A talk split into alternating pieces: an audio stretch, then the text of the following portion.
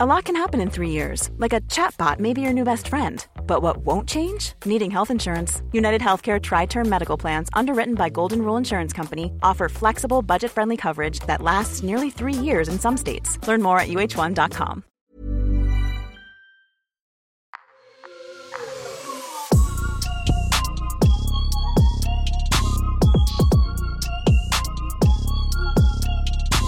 Salut à tous, c'est Raphaël Dacruz pour le podcast BPM de Bouscapé, une émission pendant laquelle on échange avec des producteurs sur leur parcours, leur discographie et leur réflexion musicale.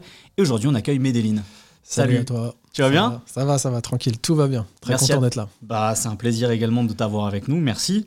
Euh, comme je le fais d'accoutumée en début d'émission, je vais faire un petit CV accéléré avant qu'on vienne en détail sur, sur ton parcours. Donc Medellin, producteur qui depuis plus de 20 ans, d'abord au sein d'un duo, Medellin, constitué de Puzo et Hannibal. Hannibal, C'était toi. Enfin, c'était moi. C'était toi, fut un temps. moi, voilà. Vous avez collaboré avec euh, Sad de la Funky Family, D6, Booba, Lino, Soprano, Nesbill et bien d'autres.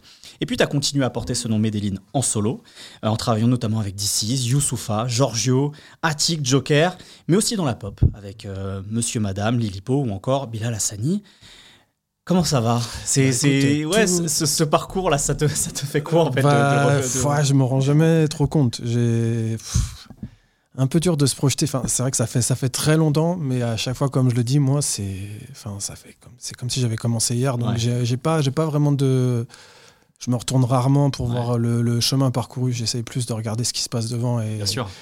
et ce qui reste encore à faire. Et il y a encore plein, plein de choses à faire. Donc c'est plus ça qui m'intéresse que ce que j'ai fait par le passé.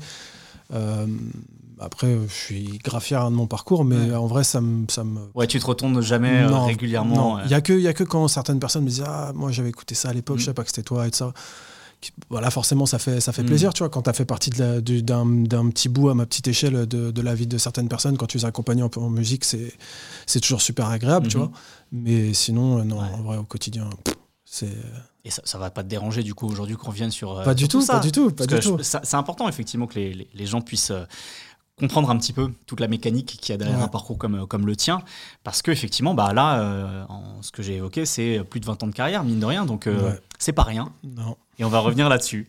Euh, avant justement d'évoquer euh, tout ce parcours discographique dans, dans le rap français, et même au-delà, euh, j'aimerais qu'on parle de tes premiers souvenirs liés à la musique. Est-ce que tu te souviens, euh, dans, dans- peut-être dans ton enfance, dans ton, ton, ton adolescence, des, des moments, des disques, des morceaux qui ont été des, des moments charnières, justement Tout à fait. Enfin, des moments charnières, je sais pas, mais en tout Mm. cas, des, des souvenirs. On a déjà Ouais. parlé de souvenirs parce Ouais. que, euh, notamment par mes, mes, mes grandes sœurs, en fait, ce qu'elles écoutaient. J'ai une grande sœur, elle écoutait Mylène Farmer, donc je te cache pas que la discographie de Mylène Farmer, en tout cas, ce qui se passait quand j'étais petit, je la connais, je la connais assez bien. Mhm. Et, euh, et après, j'ai deux autres trucs un peu plus euh, glorieux, entre guillemets, c'est Queen. Queen, je me souviens que mes, une de mes sœurs aussi écoutait Queen. Et, euh, et je trouvais que les musiques étaient folles. Enfin, quand tu commençais un morceau, il se passait, il y avait trois morceaux en Ouais. un. Enfin, il y avait des arrangements incroyables et la voix de Freddie Mercury qui était folle. Et, euh, et bien sûr, Michael Jackson, Madonna, enfin, ce, ce- ce type de, ce type d'artiste très pop qui. euh, La pop des années 80. quoi. voilà, exactement. Mhm. Années 80. Et, euh, et voilà, ça, c'est vraiment les premiers souvenirs musicaux que j'ai en étant, en étant petit. Parce que ma, ma mère, elle écoutait pas trop, trop de musique. J'en ferai des trucs comme ça, mais c'est pas les trucs euh, Ouais, qui te pas font qui vibrer, vois. ouais. Non, ça m'a pas marqué. J'étais plutôt en rejet de ça. Ça me, ça me, ça me saoulait même quand j'étais quand j'étais petit. J'aimais pas trop ça. Mhm. Mais euh, non, ouais, c'est plus par mes, par mes grandes sœurs en fait que j'ai mes premiers souvenirs musicaux et mes, mes, mes premiers trucs où je me dis ah, putain ça, ça me plaît. Pas, je parle pas de Mylène Farmer, hein, je parle plus de, de, de- de Queen, Michael Jackson ou même certains, certains titres de Madonna. euh, voilà. Et euh, de, de, de cette premier, premier bagage musical de la pop des années 80, est-ce que tu te souviens de ton premier contact avec le rap? Premier contact avec le rap, euh, ça s'est fait euh, par le Wu-Tang, je crois. Ok. Dès le premier album? Ouais, exactement. Ça s'est fait par le Wu-Tang. Et, euh, et le premier, vraiment, le- je crois que le premier album que, qui m'avait traumatisé, c'est celui de Genius. Ok. Liquid, Liquid Swords. Ouais, les Words. Et euh, c'est vraiment ça qui m'a. Ouais, ça, il y a peut-être peut du Cypress Hill aussi à Mhm. l'époque. C'est un, un peu flou parce que ça date un petit peu. Mais, mais premier vrai, enfin, première vraie claque, je pense, c'est- Genius. ouais. Donc on est, à, ça. à- à ton adolescence à ce moment-là, c'est ça? Au début des années 90, on- entre le début et le milieu, c'est ton adolescence, c'est ça? Tout à fait. Ok. Et est-ce qu'il y y, y, a, il y a- il y a un moment où de, de cette passion naissante pour le rap, il y a déjà eu l'envie d'en faire ou ça arrive un petit peu plus tard? Euh, je pense que vers quand j'avais quand j'avais 16 17 ans déjà je commençais à gratter des trucs mais je peux même pas dire que c'était du rap ou quoi que ce soit. J'écrivais j'écrivais des trucs sur des feuilles quand j'étais en cours, je me faisais chier, je taguais, j'écrivais, tu vois. Et, euh, et petit à petit, je me suis en fait c'est quand il y a toute la période de la clica qui est arrivée euh, Time Bomb, ouais, voilà.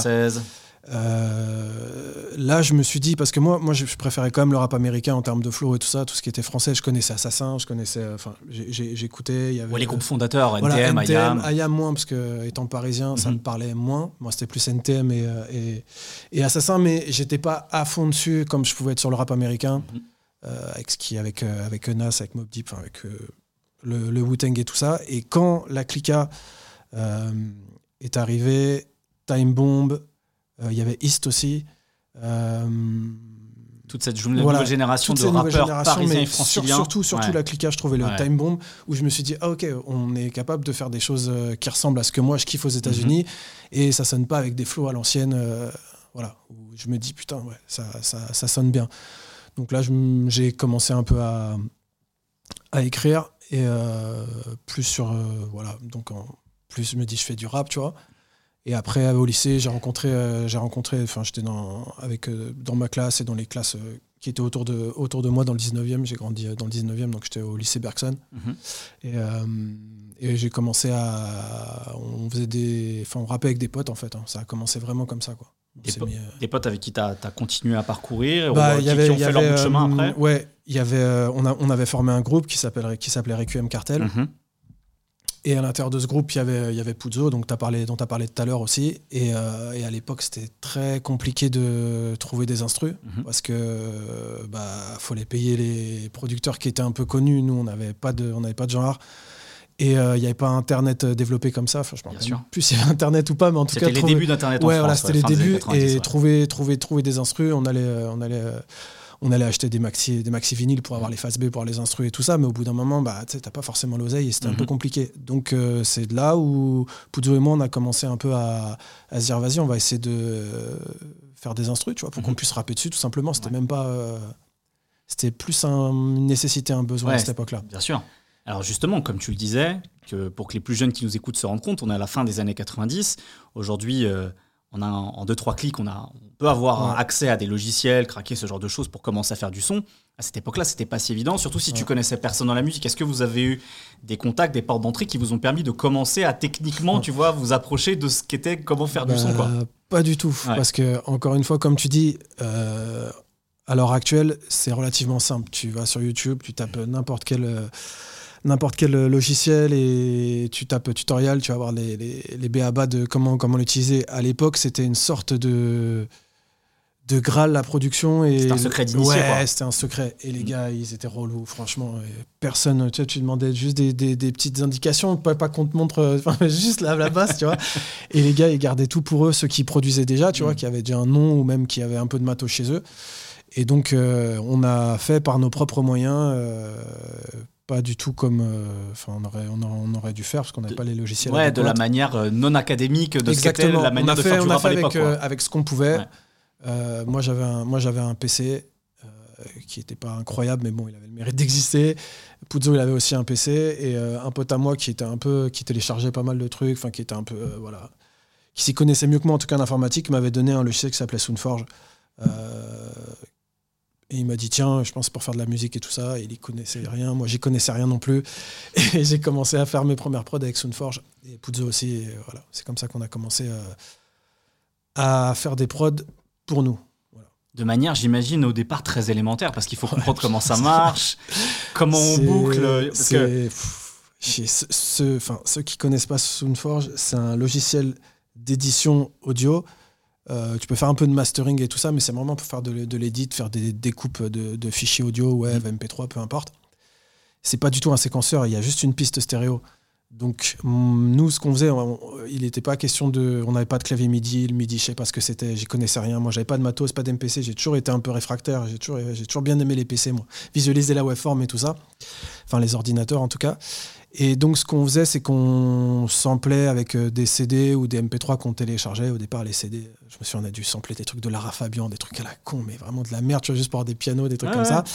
Et euh, on trouvait une boucle qui nous plaisait, on la faisait tourner, et, euh, et après, on la, on, la, on la dupliquait. Putain, ça va être ultra compliqué à expliquer. hein. On la, on la dupliquait et pour les drums, les drums on les samplait dans des, dans des vinyles où il y avait les instrus, des fois il y avait les drums toutes seules, ou alors sinon dans des CD de rap qu'on avait, des fois euh, c'était le. À chaque fois qu'il y avait un petit moment où il y avait juste une caisse claire ou un kick, un kick tout seul, on le, on le samplait. Et après, on mettait des marqueurs euh, sur un fichier, euh, un fichier stéréo Ouais. et on positionnait les snares euh, avec des calculs savants. Moi, j'avais une grille, j'avais une grille avec les, j'avais, j'avais, j'avais trouvé ça sur internet avec les tempos et comment ça correspondait en millisecondes à la croche, à la noire, Ah et tout ça. Donc, euh, on mettait des marqueurs et on positionnait les snares dessus et on, sauvegardait les fichiers séparément. Donc, on avait un, un fichier pour le, le sample, un fichier pour le kick, un fichier pour la snare, un fichier pour le, le, le charlet et, euh, et on les avait séparés euh, sur 8 mesures. Quoi. Donc, je sais pas si c'est très clair parce que c'est un, un- Ouais, c'est ouais, un non, peu- mais- c'est un peu compliqué à expliquer. Même moi, à l'époque, aujourd'hui, je sais même pas si je réussirais à refaire ce que je faisais à l'époque. Mais euh, c'était du bricolage de ouf. C'était du bricolage de ouf. Mais tu sais que c'est intéressant justement de ce truc d'avoir une espèce de contrainte technique et d'essayer de la dépasser par la créativité parce que finalement dans les années 90 tous les grands producteurs de rap, euh, des gens qui ont dû j'imagine t'influencer, tout, tout à l'heure tu citais le Wu-Tang, Mob Deep, euh, des gens comme euh, Avoc, Reza, Ouais, ils ont dû faire avec la propre contrainte de leur, euh, de leur équipement. C'était souvent des, des histoires de mémoire par exemple, Ouais, les samples, etc. sample. Tu vois, Mm. d'où le, le- le grain par exemple de la SP12 ou ce genre de choses, tu vois, de, de dépasser la contrainte pour en fait déjà avoir une forme de singularité. Donc d'une certaine manière, vous, comme vous aviez cette méthode-là, qui n'était pas comme les autres, parce qu'effectivement en France, il y avait des producteurs, tu, tu- tu le disais, euh, euh, des gens de la clica de Time qui commençaient déjà à Ouais, avoir de, l'équipement américain, tu vois. Ouais. Euh, vous avez dû faire autrement. Mm. Donc, tout- tu vois, de, de manière indirecte, ça a dû vous obliger déjà à dépasser cette contrainte et à, vous- être créatif Ouais. le plus rapidement possible, tu vois, malgré cette contrainte, quoi. Bah, c'est sûr que ça t'apprend vraiment à chop les samples, les samples dans tous les sens, tu vois. Et avoir une, une oreille, enfin moi je faisais que sampler parce que j'avais aucun moyen, aucun moyen de composer, j'avais pas de séquenceur, Mhm. pas de clavier ni rien, et le midi pour moi c'était du chinois. Donc euh, même, même pour faire des basses, je pense que, euh, je sais pas, une basse sur deux elle devait être fausse parce que c'était à l'oreille, tu vois, c'était des petits bouts de basse qu'on samplait. Mais c'est ça la beauté du, du rap aussi, le charme oui, du ouais, rap, non, tu vois, c'est- le côté, le sauvage. Et, et je pense, et je pense en vrai, quand on a fait nos premiers placements, c'est ce qui a plu aussi, euh, ce côté un peu crade et justement pas du tout froid, vraiment. euh, et on n'y connaissait rien. Je pense qu'il y avait plein de trucs qui saturaient, des, trucs qu'on ne devrait pas faire, mais en vrai, qui, je pense, ont fait notre marque un peu à l'époque et, et qui ont dû plaire à- aux gens et qui ont eu envie de bosser avec nous euh, les premiers trucs pro qu'on a fait, tu vois. Alors justement, Requiem Cartel, vous sortez un, un maxi ou un EP, je crois, c'est ça, en c'était 2000 ou un 2001 maxi, un maxi vinyle, ouais. Ouais. Un maxi vinyle. Euh, tu le disais, vous, vous aviez aucune connexion au départ, c'est vraiment de, de- de Ouais. votre côté. Euh, comment, à cette époque-là, alors que l'industrie du rap français commence à être un petit peu en place, avec des labels, avec des, des artistes qui, euh, qui réussissent à s'imposer commercialement, quand à cette époque-là, on est, on est personne et on connaît personne, comment vous avez réussi justement à commencer à placer vos productions? Sachant que, encore une fois, on n'est pas à l'époque d'Internet, on a Euh, ouais. des mails, etc. Comment, comment, comment vous avez pu réussir cette, euh, cet Alors, exploit le, premier vrai placement, donc mis à part euh, notre groupe et les groupes qui gravitaient autour de nous, Qui était, par exemple, si on peut donner euh, il y avait Rédemption, Mhm. il y avait Relique, Mhm. euh, voilà. Rédemption, qui est un groupe comme vous du 19e. ouais, du 19e. Relique, qui était d'Argenteuil, Argenteuil, tout à fait. Et un des membres de Relique, c'était le cousin de Puzo. Ok. Voilà. Donc il y avait ce Chodo, lien, ouais, voilà. ce lien familial. Et eux étaient, eux, ils étaient déjà un peu plus avancés que nous, c'est-à-dire que je pense qu'ils avaient déjà dû sortir leur deuxième ou troisième euh, maxi vinyle. Et ils avaient collaboré avec des artistes marseillais Mhm. et notamment avec des membres de la Funky Family. Et c'est comme ça que s'est fait le premier link en fait. Quand, quand euh, je pense qu'ils sortaient de leur, euh, ils sortaient de Hard de Rue, je pense, et ils Ouais. commençaient tous leur solo. Donc tu parles de la Funky Family. Ouais, de la Funky Family, pardon. Mhm. ouais. Et, euh, et, et Relic était descendu à Marseille parce que je crois qu'il faisait un titre avec euh, Shoah et, et peut-être et le rat, je me rappelle plus exactement. Bref. Et donc ils ont filé, euh, je sais pas, euh, deux, deux CD d'instru de, de, de, de, nous à, Sat. Voilà, à l'époque, euh, je pense qu'il enfin, il avait envie d'écouter des, des, nouveaux trucs. Tu vois, je sais pas, il, partait, il partait sur son album, son premier album solo. Euh, et donc, euh, ben, un jour, il, m'a appelé, quoi. Il m'a passé un coup de fil. Euh, je vivais chez ma mère et ma mère me dit Tiens, c'est un, c'est euh, un, de Marseille, un, mec de Marseille qui t'appelle parce qu'il a accent marseillais de ouf et tout ça. Je fais Tiens, c'est qui? Et tu, tu vois, tu es, chez ta mère dans, dans ta chambre où tu as vécu toute ta life et tu as ça de la Funky Family. Moi, je kiffais la Funky Family de ouf, tu vois. Qui t'appelle pour te dire Ouais, je me rappelle très bien, il m'a dit Ouais, tu, tu me mets dans la merde. Tu me mets vraiment dans la merde. Et moi, tu sais, j'étais un peu en panique. Je fais putain, on a fait de la merde avec les instrus, je sais pas. Euh, je pensais qu'il était vénère, tu vois. Euh, et, en fait, il me dit Ouais, là, sur ton CD d'instru, j'ai même pas fini le premier, j'ai déjà, déjà mis 12, 12 instrus de côté, quoi. Donc euh, voilà, après, et puis après, c'est après, après, parti comme ça. on s'est retrouvé à produire, je pense, la moitié de, la moitié de son album, alors qu'on n'avait jamais rien fait. Et moi, j'y connaissais rien du tout, tu vois. Descendu à, à Marseille pour le rencontrer une première fois. Et après, c'était au studio Polygone à Toulouse où, les, où, les, où tout se finalisait. C'était un énorme studio pour le rap français à cette époque-là. Donc, il y avait beaucoup, de, beaucoup d'albums qui se faisaient là-bas. Et donc, bah, tu descends avec, euh, avec ton PC, avec ton Soundforge, à t'entendre d'expliquer à l'ingénieur du son que bah, tu n'as pas de séquenceur et qu'il va falloir refaire la structure après. Euh, toi, tu peux que exporter des, des boucles de 8 mesures. Et que, et que voilà, c'était un peu, un peu folklorique, mais au final, bon, ça, c'est, comme ça que ça, c'est comme ça que ça s'est fait. Quoi. Avant qu'une déguisement meurtre en suicide, je veux mener mes troupes vers la réussite, histoire de voir que l'espoir de la rue ressuscite. Mon but c'est pas de courir les QFS toute ma vie, j'ai mieux à faire comme gérer mon business ou mettre les miens à l'abri. Et ça l'a très bien fait, puisque effectivement, sur l'album Dans mon monde, il y a, je crois, six productions de. de ouais, je crois, ouais. Donc, euh, oui, oui, c'était huge, surtout quand c'est ton premier vrai truc. Euh, que en plus, c'est des, des, des, mecs euh, qui t'ont aussi donné envie d'écrire, de rapper et tout ça, tu vois. Donc. Euh, des stars du rap français, c'est un groupe très important, très influent, et donc euh, d'un seul coup, c'est une sacrée carte de visite. De ouf, de ouf. Donc ouais, ça c'était vraiment la, le, le, premier, le premier step. On rentre dans le game un peu, tu vois. Il y a, y a, quelque chose qui marque tout de suite, je trouve, avec ces productions que vous arrivez à placer pour, euh, pour SAT. Mm. C'est euh, effectivement déjà ce, ce, grain particulier du fait de Soundforge, justement, j'imagine, qui n'est qui est pas du tout le même grain que ce qui peut sortir de machines de studio, on va dire, de matériel professionnel. Et puis il y a ce truc de sample euh, qu'on n'a pas forcément l'habitude d'entendre à ce moment-là dans le rap français, peut-être un petit peu chez la FF, de, euh, de trucs d'années 80, tu vois, justement. Tu parlais de cet héritage musical que tu avais eu, toi. Euh, on retrouve du, de la BO de Rocky 4, mm. on retrouve ce genre de choses, tu vois, par exemple, sur, sur cet album-là, mais aussi de la, de la soul et, du jazz, et tout, ce genre de choses. Donc, est-ce est que déjà, il y a, y a, une conscience chez toi et Puzzo de se dire, il faut qu'on ait une identité musicale marquée ou est-ce que c'est simplement bah, du fait que, encore une fois, cette contrainte que vous aviez, vous, avec votre bagage musical et ce, cette contrainte technique qui fait que ça sonne comme ça, quoi? Bah, en, en, vrai, on, on l'a un peu plus. Euh, comment dire? On l'a un peu plus conceptualisé un petit peu après cet mhm. album-là. Mais les premières sources de samples et tout ça, c'est vraiment. Enfin, ça, c'est notre oreille. Enfin, c'est les trucs qui nous, qui nous parlaient à nous, mhm. en tout cas. Euh, et, ma culture musicale, moi, elle a été en grande partie, euh, je la dois en grande partie au rap, hein. mhm. mais au rap à travers, euh, à travers le, le, sample, en fait. Parce que dès qu'un album américain sortait, boum, je regardais les crédits, où est-ce que, d'où est-ce que viennent les samples Et j'allais essayer de retrouver les, les, morceaux originaux pour écouter. Et quand c'est des artistes que je connaissais pas, bah, j'écoutais les autres albums également. Donc je me suis retrouvé à, écouter des, choses que j'aurais jamais écoutées de ma vie, euh, enfin des artistes auxquels j'aurais jamais eu accès euh, dans un cadre normal, on va mhm. dire. Ça m'a ouvert euh, un champ des possibles infini en fait. Ça a été une, une, porte vers une bibliothèque musicale incroyable, pour incroyable, vraiment, vraiment le, le, sample est un peu. Maintenant, c'est vrai que c'est plus trop la musique a quand même beaucoup changé avec les histoires de loop et, tout ça. Et puis c'est aussi une galère, même moi, je n'en peux plus parce que c'est trop une galère. Euh. Mais euh, tu, veux, dire de clearer des samples, ouais, c'est vraiment une galère. C'est vraiment une galère et c'est chiant.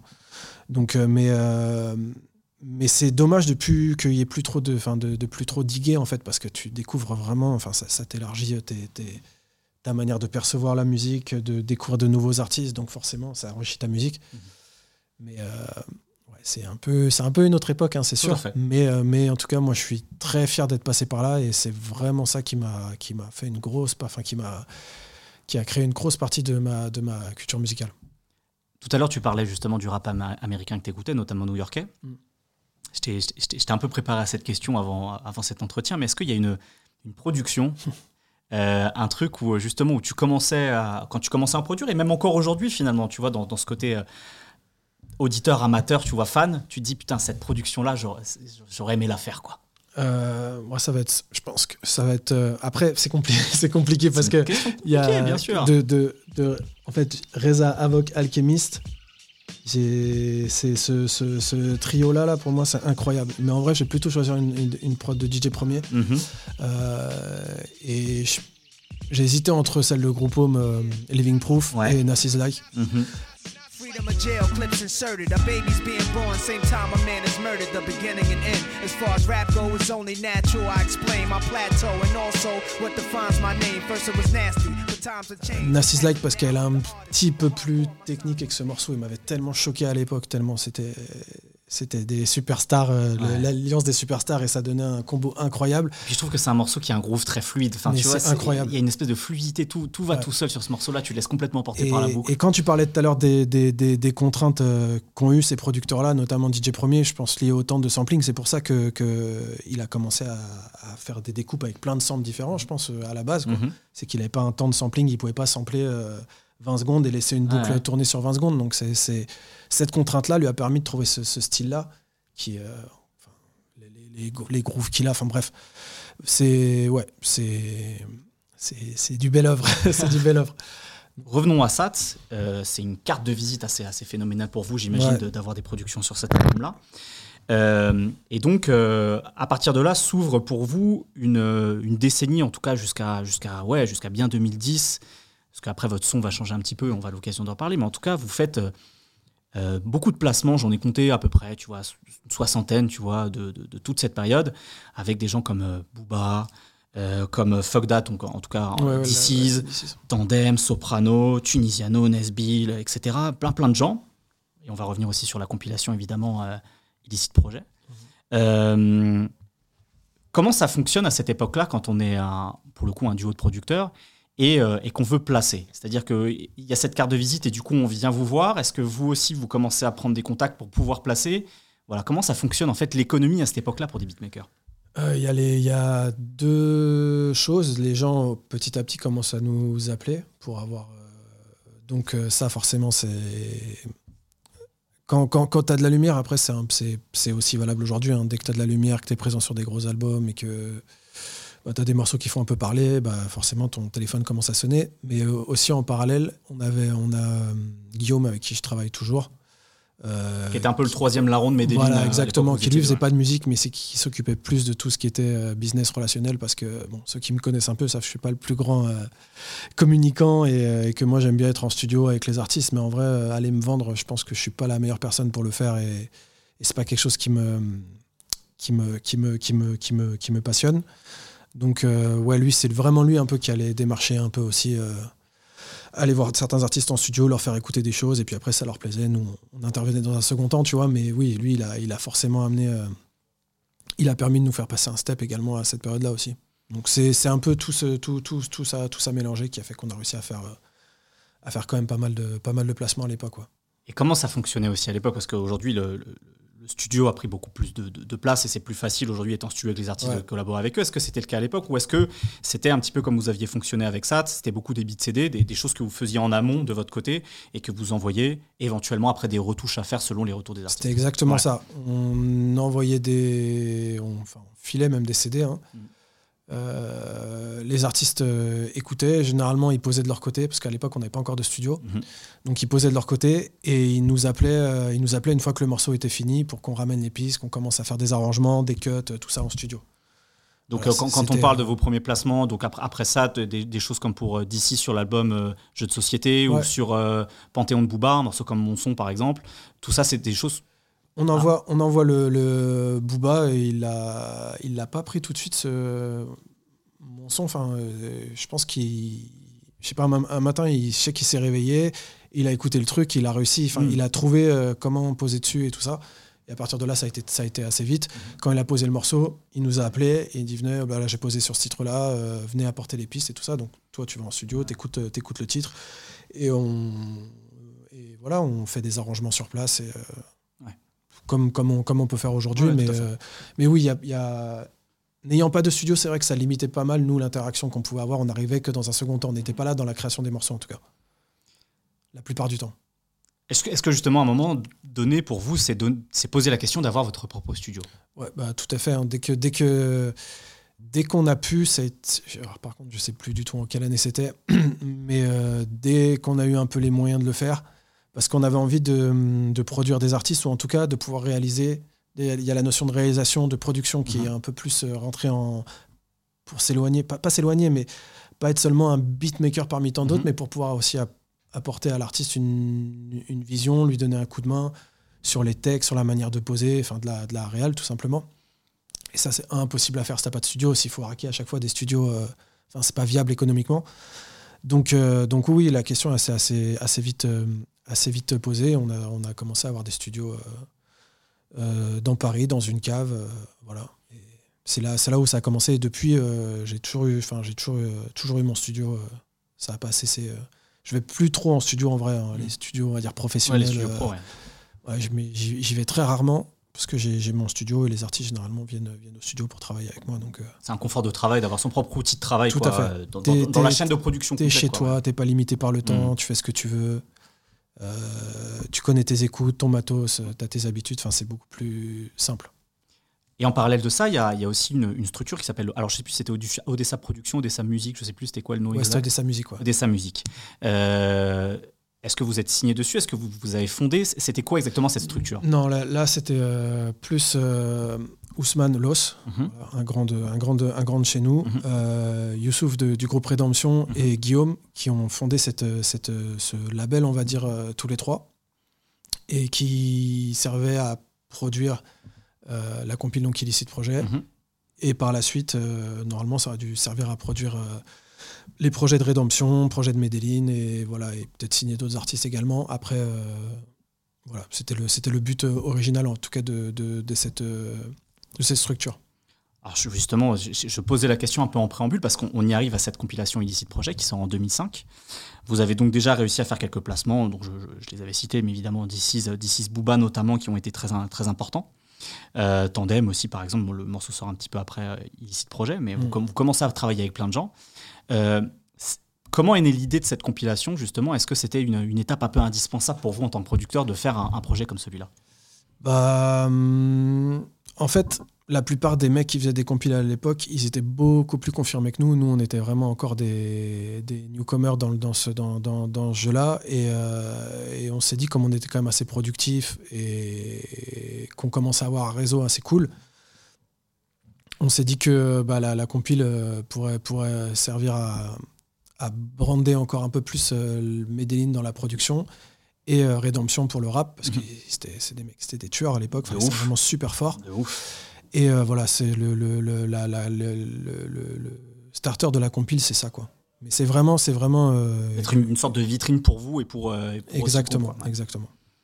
Et, et, du, et du coup, Là, on est sur le même fonctionnement que ce que tu disais tout à l'heure, de prendre contact avec les artistes, de leur envoyer des choses, sauf que là, c'est pour votre propre projet à vous. Exactement. Ça, exactement. Et est-ce que du coup, vous êtes beaucoup plus pilote sur euh, les intentions que vous voulez donner musicalement sur, euh, bah, ouais. C'est là où je te disais tout à l'heure qu'on l'a un peu plus conscientisé, justement, c'est ce cette touche musicale, entre, mhm. entre guillemets, vraiment euh, plus euh, avec beaucoup de synthé analogique, des samples des années 80, de, de BO de films, du rock progressif et tout ça, ça, ça a vraiment été affirmé à travers Illicit Projet. Mhm. C'est dans la phase dans laquelle on était.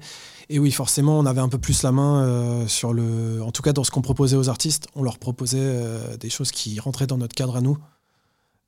Même si on leur proposait pas qu'une instru, mais deux, trois instrus, et mhm. après, ils choisissaient mais euh, ça rentrait dans ce que nous, on avait envie de donner à l'époque euh, musicalement par rapport, à, par rapport à ce qui se passait, parce que c'est vrai que c'était surtout le, le, le, le, le sample, c'est surtout de la soul quand même. Enfin, ce qui à l'époque là, à cette époque-là, c'était vraiment de la soul qui était samplée, du jazz un peu, ou alors des musiques de films, mais pas, pas forcément des musiques de films de librairie musicale ou des mhm. choses des années 80 ou 70.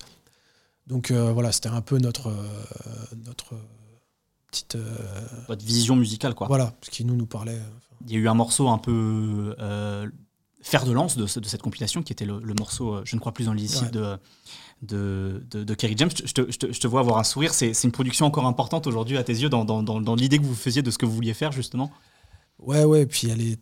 c'est Pour le coup, celle-là, elle est vraiment. En tout cas, elle est liée aux autres, mais elle est quand même différente parce qu'il faut savoir qu'à l'époque, Kerry, il était dans une phase. Euh, religieuse un peu particulière et il voulait plus rapper sur. euh, Enfin, il voulait Les plus instruments d'instruments avant, instruments à cordes. Mm. Euh, bref, donc quasiment la quasi-totalité de, de ce qu'on peut proposer musicalement. Donc, on a été obligé de, de, de partir avec des choses euh, beaucoup plus euh, électroniques, beaucoup plus froides et beaucoup plus synthétiques. Et à cette époque-là, bon, on avait, par rapport au début, on avait commencé à s'équiper et on avait un, un, un Korg, un Triton. Qui était, oui, un, un expandeur, c'est ça Ou ou on avait synthé la version au clavier, Ouais. euh, la version, la Qui était version très, très à la mode, en tout cas. Ouais, il y avait, il y avait ça. Bref, il y avait le Triton et le Roland, c'était vraiment les deux, les deux synthés. Il y avait le motif aussi, euh, qui était vraiment utilisé par tous les, tous les, tout- toutes les, tous les producteurs à l'époque. Et, euh, et je me souviens plus, mais je pense quand même que c'était un sample. hein. Bref, j'avais dû trouver un sample de pad. Enfin, ça ressemblait pas à des cordes, donc Mm. ça, ça rendrait pas dans, ça posait pas de problème. Ouais, il y avait ce ce côté, euh, ce grain synthétique. quoi. Voilà, je sais pas, pour le coup, le sample, je sais pas du tout. euh, bref, aucun- plus aucun souvenir d'où ça vient. Et euh, Il y a un sample en tout cas connu, c'est la, la- en tout cas la rythmique de Ouais. Schooledy. Ouais, de D, le, Mhm. le, le- le breakbeat. Donc vraiment, c'était les, les bases du, de, de la prod. Moi, j'ai trouvé la boucle. J'ai mis la rythmique de, de D, j'ai fait les drums. Et après Puzo, parce que c'est lui qui avait le prophète, enfin, que c'est lui qui avait le, pas le prophète, n'importe quoi, Le le, Triton. le Triton à l'époque. Et donc lui, il a rajouté un peu. euh, il avait fait la basse et euh, peut-être un synthétite, je me rappelle plus exactement ce qu'il y avait, ce qu'il y avait dans la prod. Ça commence à remonter, donc c'est normal Ouais. que les souvenirs soient flous. C'est normal que les. Tout le piste par piste. hein. Mais, euh, mais, mais, mais voilà, donc euh, c'était, c'était un peu, un- là encore, une contrainte. euh, Un défi, une- ouais. un défi. Et, et voilà, et puis Kerry, euh, c'est quelque chose. Enfin, faut, faut se remettre aussi les choses en place. À l'é- à l'époque, enfin, moi, le, le- le combat continu et même Idéalgie, enfin, globalement, tout ce qu'ils avaient sorti, pour moi, c'était des légendes. Enfin, c'est vraiment. euh, c'est, c'est, un, un- c'est, un groupe mythique pour moi en France, quoi. Bien sûr. Donc, euh, donc ouais, c'était incroyable. Et surtout qu'il était comme il était euh, sur son album précédent, je t'ai dit, il n'y avait pas d'instrument avant, rien. Il était parti musicalement dans un truc qui, moi, me plaisait beaucoup moins. Dans les textes aussi, il n'y avait plus du tout la. Forcément, il ne pouvait plus dire les choses qu'il disait avant. Mhm. Et c'était toujours aussi puissant pour autant. Oui, c'était Ouais. très puissant, mais moi, en tout cas, ça me parlait moins. euh, ça, me, ça me parlait vraiment moins. Et là où je suis assez fier, entre guillemets, c'est que sur ce titre-là, j'ai l'impression d'avoir retrouvé le Kerry qui, moi, me faisait kiffer Mhm. euh, sur les, les, les, les- les deux premiers albums. Mm. Et donc c'était un peu... euh, ouais, ça, ça a été vraiment enfin, une grosse fierté ce titre. D'autant plus que bah, la plupart, quand on était en train de faire la compile, on était en train de mixer. Euh, Il y avait pas mal d'artistes qui avaient bossé sur la compile qui venaient. À chaque fois, ils venaient pour écouter le titre parce qu'il y avait un petit bouche à oreille des gens qui l'avaient écouté et qui venaient l'écouter. Et les gens, ils parlaient pas pendant le morceau. Il dure assez longtemps, je pense. Il fait 6 ou 7 minutes. Ouais, je crois. 6 ou 7 minutes. Mm. Et les gens bougent, enfin, les, les gars qui venaient écouter bougeaient pas la tête, ils étaient comme ça, ils regardaient leurs pieds, et après, une fois que le morceau est fini, ils relèvent la tête et ouah, c'est- ils sont mangés une gifle, quoi. Ouais. Parce que quand tu rentres dans le truc et que tu connais le contexte de. De, ouais, de, de, de Kerry, enfin voilà, tu, tu te dis, ouais, c'est très puissant. Je ne crois plus en l'illicite. Je dis que c'est elle qui a brisé mon équipe d'Afrique. On était jeunes et fougueux. Parmi nous, il y avait des fous, des rageux, des courageux. Pour moi, c'était un peu la suite de Deux Issues, qui avait été le single de Si, si c'était à refaire, Ouais. son, son, son album solo, justement, son grand retour après, après son, son, son- son départ d'Idéalgie. Et pour moi, il y avait une espèce de suite logique, mais effectivement, peut-être un peu plus rue Ouais, dans l'approche musicale, dans l'interprétation, etc. Donc, euh, ouais, moi, moi aussi, ce- je me souviens la première fois que j'entends ce morceau aussi, ça me ouf. ouais, non, non, c'est c'est c'est une vraie pièce, Mm. franchement, euh, ouais, c'est une vraie pièce. Alors que pour, pour, pour mesurer un peu ce qu'était Illicit Project quand même à l'époque, Kerry James, il y a Lino, il y a le noyau dur de manière Mm. générale, euh, il y a Ministère amer, Ouais. il y a DC's, il y a Diams, il y a Dadou, il y a le- les psychiatres. Ouais. C'est quand même, pour cette époque-là, un sacré exploit de réunir euh, Ouais, toute cette crème du rap français. quoi. Mais ça, c'est ça, c'est vraiment euh, Ousmane, euh, Youssouf et Guillaume hein, qui ont Ouais. réussi un peu ce, ce- ce tour de force de réussir, à- parce que ceux qui ont déjà fait des, des compiles ou en tout cas invité des artistes sur leur projet, ils savent à quel point c'est compliqué de faire venir les artistes, de les caler en studio, de trouver un timing. Enfin, c'est ça se tirer un peu les cheveux. Donc euh, ouais, ils ont fait un taf, un taf de ouf euh, sur ce projet-là. Aujourd'hui, les plus jeunes ne peuvent pas l'écouter, ce projet. Ce n'est pas en streaming, ou alors il faut aller, aller, aller le chercher. Ah ouais, il doit être sur YouTube. Si, Je sais pas. Je sais pas. C'est pas une, une, problématique qui te parce que tu regardes peu en arrière et voilà. Non et puis euh, ah, je sais pas c'est une autre époque franchement c'est. Pour, pour, paraphraser un grand rappeur français qui s'appelait Fab, euh, ça fait partie de ton passé. Exactement. Donc, exactement. voilà tu, ne regardes plus en arrière. Non. En tout cas si vous avez l'occasion de pouvoir écouter cette, cette, compilation, je vous la recommande. Moi je sais qu'à l'époque justement, je l'avais acheté le jour de la sortie. Tu vois j'étais ah. je voulais tellement écouter parce que déjà je, je, suivais votre travail à l'époque que le single avec Kerry m'avait mis une tarte phénoménale et que euh, ouais j'étais pressé. Il y a eu un petit moment ça y est on sentait qu'il y avait une hype autour du projet et euh, allez l'écouter parce qu'il y a effectivement des, grands grands morceaux dessus. Et donc c'est encore plus une grosse carte de visite pour vous. Je le disais vous vous placez pour énormément de monde euh, Soprano sur Puisqu'il faut vivre Nubi il y a plein de gens pour qui vous placez. De cette époque là justement de, de, vos productions sur les années 2000 est-ce qu'il y en a une ou deux en particulier même si tu regardes peu derrière toi, est-ce que tu as, as, un souvenir euh, ou, en tout cas une affection particulière en te disant je, suis content, c'est ça que je vous, c'est comme ça que je voulais qu'on fasse de la musique avec avec Puzo quoi. Euh, le titre sur l'album de Nesbill, Roi sans couronne, euh, qui s'appelle Ça ira mieux demain. Ça ira mieux demain. Mhm. Tout commence au TGI, l'autopsie du médecin légiste, la vie des pauvres RMI, je suis dans mon registre. C'est mon thème de prédilection, la mort cachée derrière chaque mot, chaque fois que j'enregistre, chaque fois que le sang gisse. je l'ai toujours kiffé ce titre-là. J'aimais beaucoup Nesbill en plus, j'aime toujours beaucoup Nesbill. Et j'étais très content d'avoir réussi parce qu'on avait bossé beaucoup avec lui et au final on avait réussi, enfin on n'avait qu'une prod mhm. sur, le, sur le projet, mais, euh, mais j'étais grave fier parce que euh, moi à l'époque il me faisait, enfin j'aimais vraiment les images qu'il avait, ses textes et tout mhm. ça. Et musicalement j'ai l'impression que ce qu'on a fait ça match parfaitement avec, euh, avec l'univers que lui avait en tête.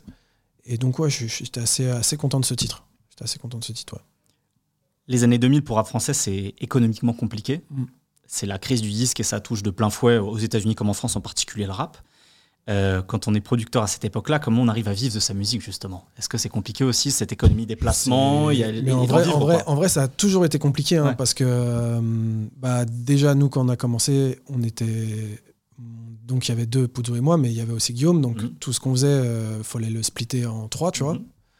Donc quand t'es trois à manger, euh, même si à l'époque les filles étaient supérieures parce que c'était les ventes de les ventes de disques généraient plus d'argent et mhm. l'industrie du disque n'avait pas encore connu euh, la crise par laquelle elle est passée. Mais c'était déjà pas non plus incroyable. Hein. Moi, je vivais chez ma mère pendant, pendant longtemps parce que c'était trop compliqué. Vivant à Paris, très très compliqué, tu vois.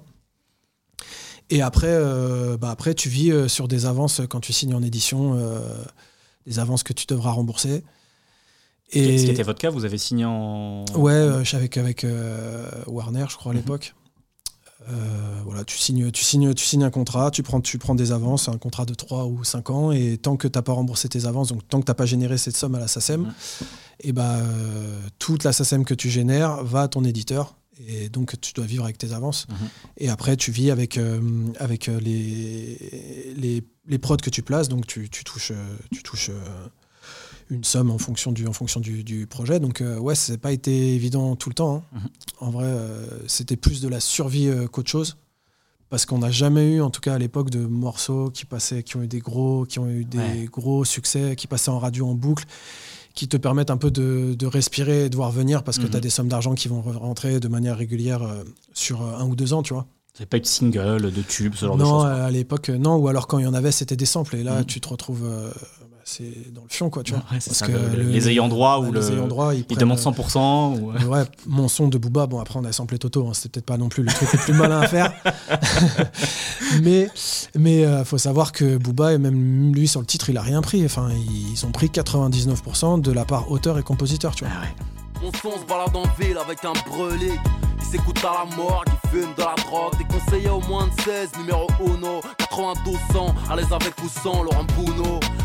Ça pique un peu, c'est tu travailles pour la gloire, vraiment. Bon, Booba, lui, je pense, ça n'a pas trop dû l'handicaper à l'époque. Nous, euh, nous, forcément, bah eh oui, ça, ça, ça, a fait mal, tu vois. Quand t'as 2-3, on avait une autre expérience aussi. Euh, bah, sur l'album de Sopra euh, dont, dont, tu as parlé, il y avait un deuxième titre qui s'est pas retrouvé sur l'album, qu'on a mixé. Mm-hmm. On était à deux semaines du mastering. Et évidemment, euh, vu qu'en France, ils sont, les labels sont un peu euh, éclatés au sol vis-à-vis des samples, il n'y a pas de boîte indépendante qui s'occupe de la clearance de samples comme peut y avoir aux États-Unis, ah qui permettent à des albums comme Blueprint euh, d'exister. En France, c'est impossible.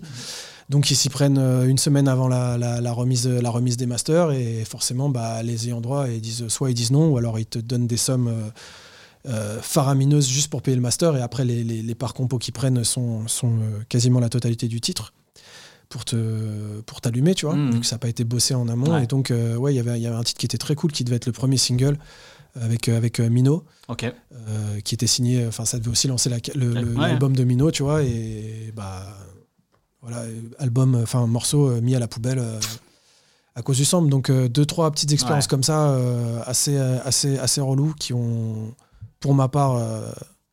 ouais. Il y, a, mis, un coup d'arrêt un petit peu à, cet amour du sampling dans ta musique. Quoi. Exactement. exactement. Donc oui, oui, non, un peu, un peu, une période un peu, un peu compliquée financièrement euh, et, par la suite un peu musicalement également aussi.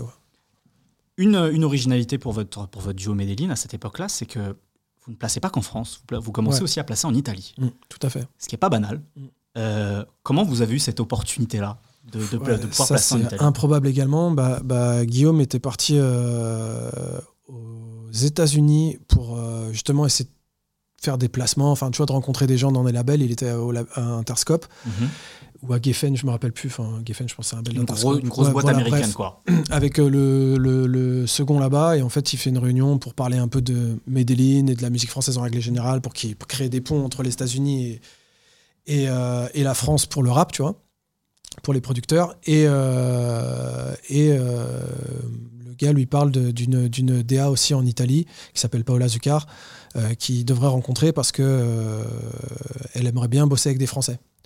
Donc euh, notre connexion avec euh, l'Italie, de manière improbable, est passée par euh, les États-Unis. Après, donc voilà. Après, Guillaume a été en contact avec, avec cette fameuse Paola.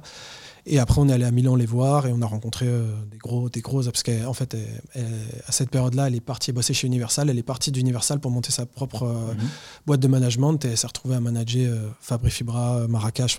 pour ceux qui connaissent un peu le rap, le rap italien, ce sont des gros artistes mhm. italiens.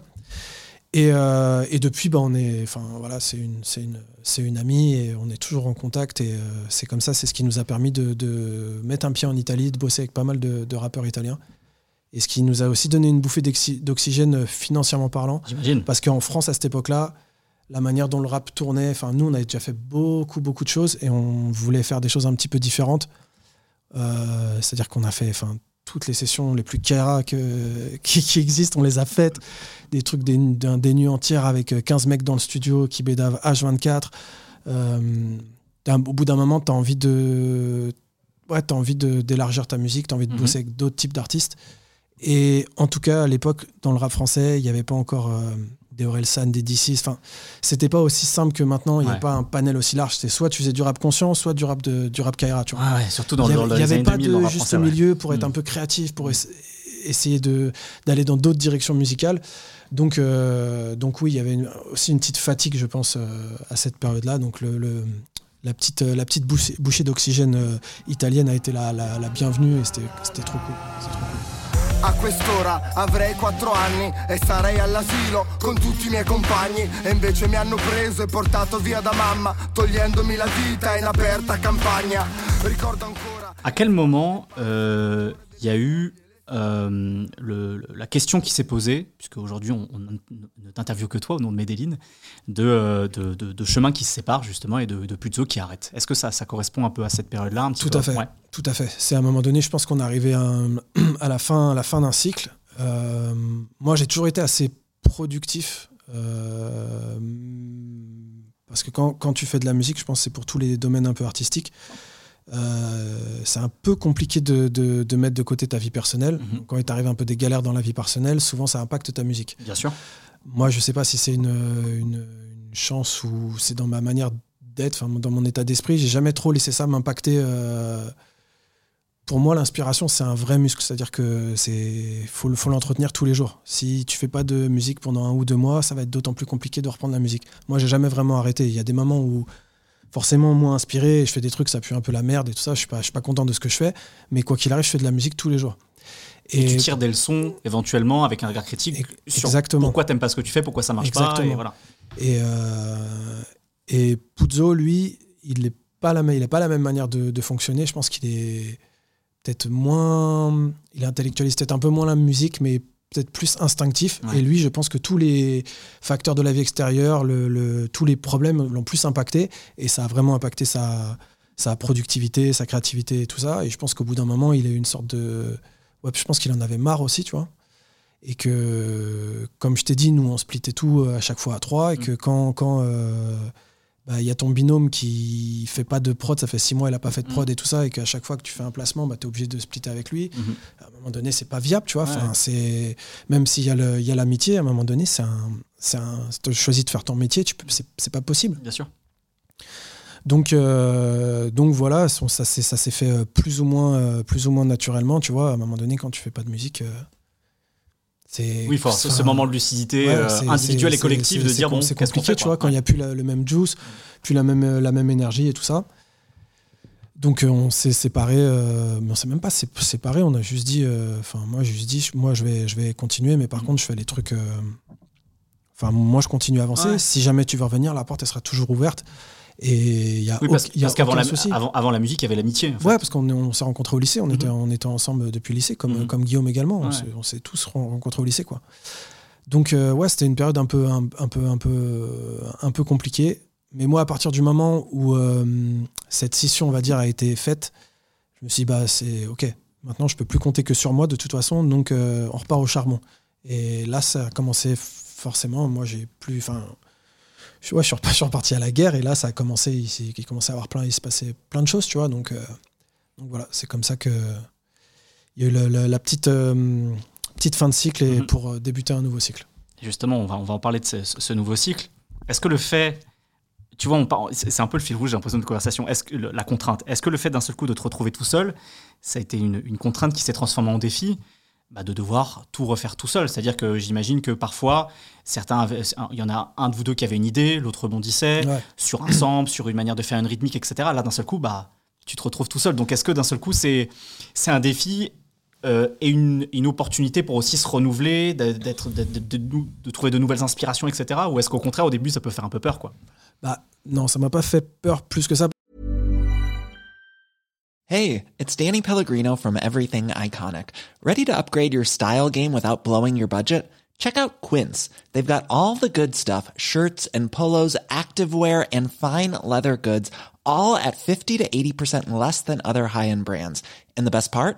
They're all about safe, ethical, and responsible manufacturing.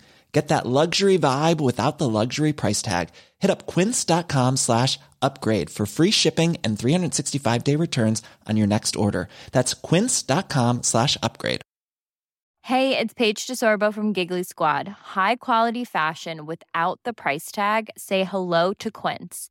I'm snagging high-end essentials like cozy cashmere sweaters, sleek leather jackets, fine jewelry, and so much more. With Quince being 50 to 80% less than similar brands. And they partner with factories that prioritize safe, ethical, and responsible manufacturing. I love that. Luxury quality within reach. Go to quince.com slash style to get free shipping and 365 day returns on your next order. Quince.com slash style. Parce qu'en fait, comme je t'ai dit, on a la, la période de transition, elle a été longue. Mhm. C'est-à-dire que euh, j'ai fait quand même avancer Medellin relativement tout seul pendant quand même presque euh, un an, enfin vraiment vraiment de, de- de longs mois, enfin avant, qu'on- avant qu'on Ouais, qu'on- ouais. vraiment qu'on décide de se séparer. Donc déjà, je le faisais déjà euh, avant. D'accord. C'est juste que j'avais une sorte de, de poids dans la tête qui me dit mais en fait à quoi ça sert que je bosse si lui il fait pas sa part du taf Hmm. et t'en arrives à en vouloir alors que c'est ton ami, tu vois. Mm. toi. et, et c'est là où je me suis dit non, c'est pas possible. Je peux pas, euh, je peux pas ne plus avoir envie de le voir et ne plus considérer comme mon ami à cause de ça. Donc Mm. on a fallu, il fallait qu'on, il fallait qu'on arrête. Et moi, à partir de ce truc-là, j'ai un poids qui s'est enlevé. Ouais. Et euh, je me suis dit bah vas-y maintenant go, c'est parti. On, on retourne, on retourne au charbon avec euh, avec Guillaume et on on prépare la deuxième partie de, de, de- de notre carrière et, et on, on y va, on y va, on compte plus les heures, euh, on les comptait déjà pas avant, Mhm. mais là au moins c'était c'était sûr. Si, si moi je fais pas de musique, il va rien se passer. Donc euh, voilà, au moins c'était clair et euh, je savais ce que j'avais à faire. Au contraire, ça, ouais, donc voilà, ça a libéré Exactement, moi ça m'a plus libéré Ouais. qu'autre chose en fait. On a, t'arrives à peu près à dater cette période-là, justement? C'est compliqué. Tu vois, si je, te, si, je te cite des albums, par exemple La Chevalière de Seth Gecko, sur lequel vous, vous placez des, des prods au nom de Medellin, il y a Diaspora de Sat, tu vois, on est vers 2009, 2010. Ouais, c'est. Oh là là, je suis perdu, je suis perdu, je suis perdu. je pense que ça, ça commençait déjà un peu à être compliqué. Je pense que c'est peut-être l'année d'après ou un, un, un, un, an, un an et demi après. Je pense qu'on s'est. Euh, eh ben écoute, alors ça tombe bien. Peut-être que dans moi, dans ma chronologie et dans, dans ce que j'ai réécouté de toi, ça correspond justement à un moment où tu as ce second souffle, bah, pour reprendre le, nom de l'album de Sat, sur lequel vous avez aussi des prods qui sont en 2008, une forme de second souffle pour toi. C'est-à-dire qu'il y a un album là que j'ai réécouté qui est, le, qui est un album de Mino, euh, sur lequel vous avez pas mal de. En tout cas, où tu as pas mal de productions, qui s'appelle La 25e heure. Mm. Et en écoutant les prods de cet album-là, je me dis, tiens, c'est marrant, c'est peut-être ce moment-là où il y a cette réflexion pour, tu vois, se renouveler aussi, quoi. On commence à trouver, je trouve, une sorte de laboratoire à idées de choses que tu vas développer après sur ce côté plus pop, plus live. Grave. Bah, En fait, c'est justement ce que je te disais tout à l'heure, quand, quand euh, moi j'en avais un peu marre de placer des prods sans vraiment avoir un impact euh, sur euh, la manière dont est fait le morceau et tout ça. Mhm. Ça, c'est le premier. Mino, je l'avais rencontré, comme je t'ai dit, sur l'album de, Soprano avec le titre, on s'était grave bien entendu. Et, à l'époque, Matteo, qui s'occupe de Sopra et qui manageait aussi Mino à l'époque, nous a confié l'album en fait. Mhm de la réal. Donc c'est le premier projet que je réalisais en fait. Puzo était encore là, il était déjà dans une phase un peu euh, où il était un peu moins dans la musique, mais il était quand même présent. Mais oui, oui, je m'étais, je m'étais vraiment impliqué. C'est le premier album, on va dire, que j'ai réalisé, euh, que j'ai que j'ai réalisé.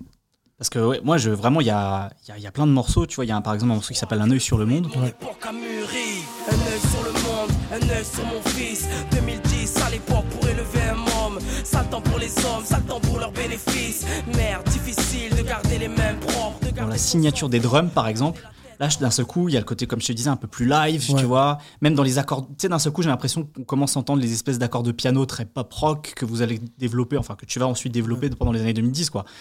Donc, rétrospectivement, j'ai l'impression d'entendre un laboratoire à idées, quoi, sur un disque. Ouais, bah oui, parce qu'en plus, même à cette époque-là, comme je t'ai dit, j'arrivais au bout d'un truc et même musicalement, je me suis mis à écouter d'autres styles de musique. Mhm. C'est très important quand on est musicien aussi. Euh, c'est le seul moyen de te renouveler. Enfin, je vois pas comment, euh, à moins d'être un génie euh, total, et encore, je, enfin, je, sais pas, j'en connais pas à l'heure actuelle. Il n'y a pas de Mozart ni de Beethoven. Il y en a qui, qui, sont très très forts, mais qui ont un, qui ont un truc un, un, mhm. peu comme ça. Tu es obligé d'écouter des choses pour pouvoir les incorporer dans ta musique et trouver d'autres sources d'inspiration.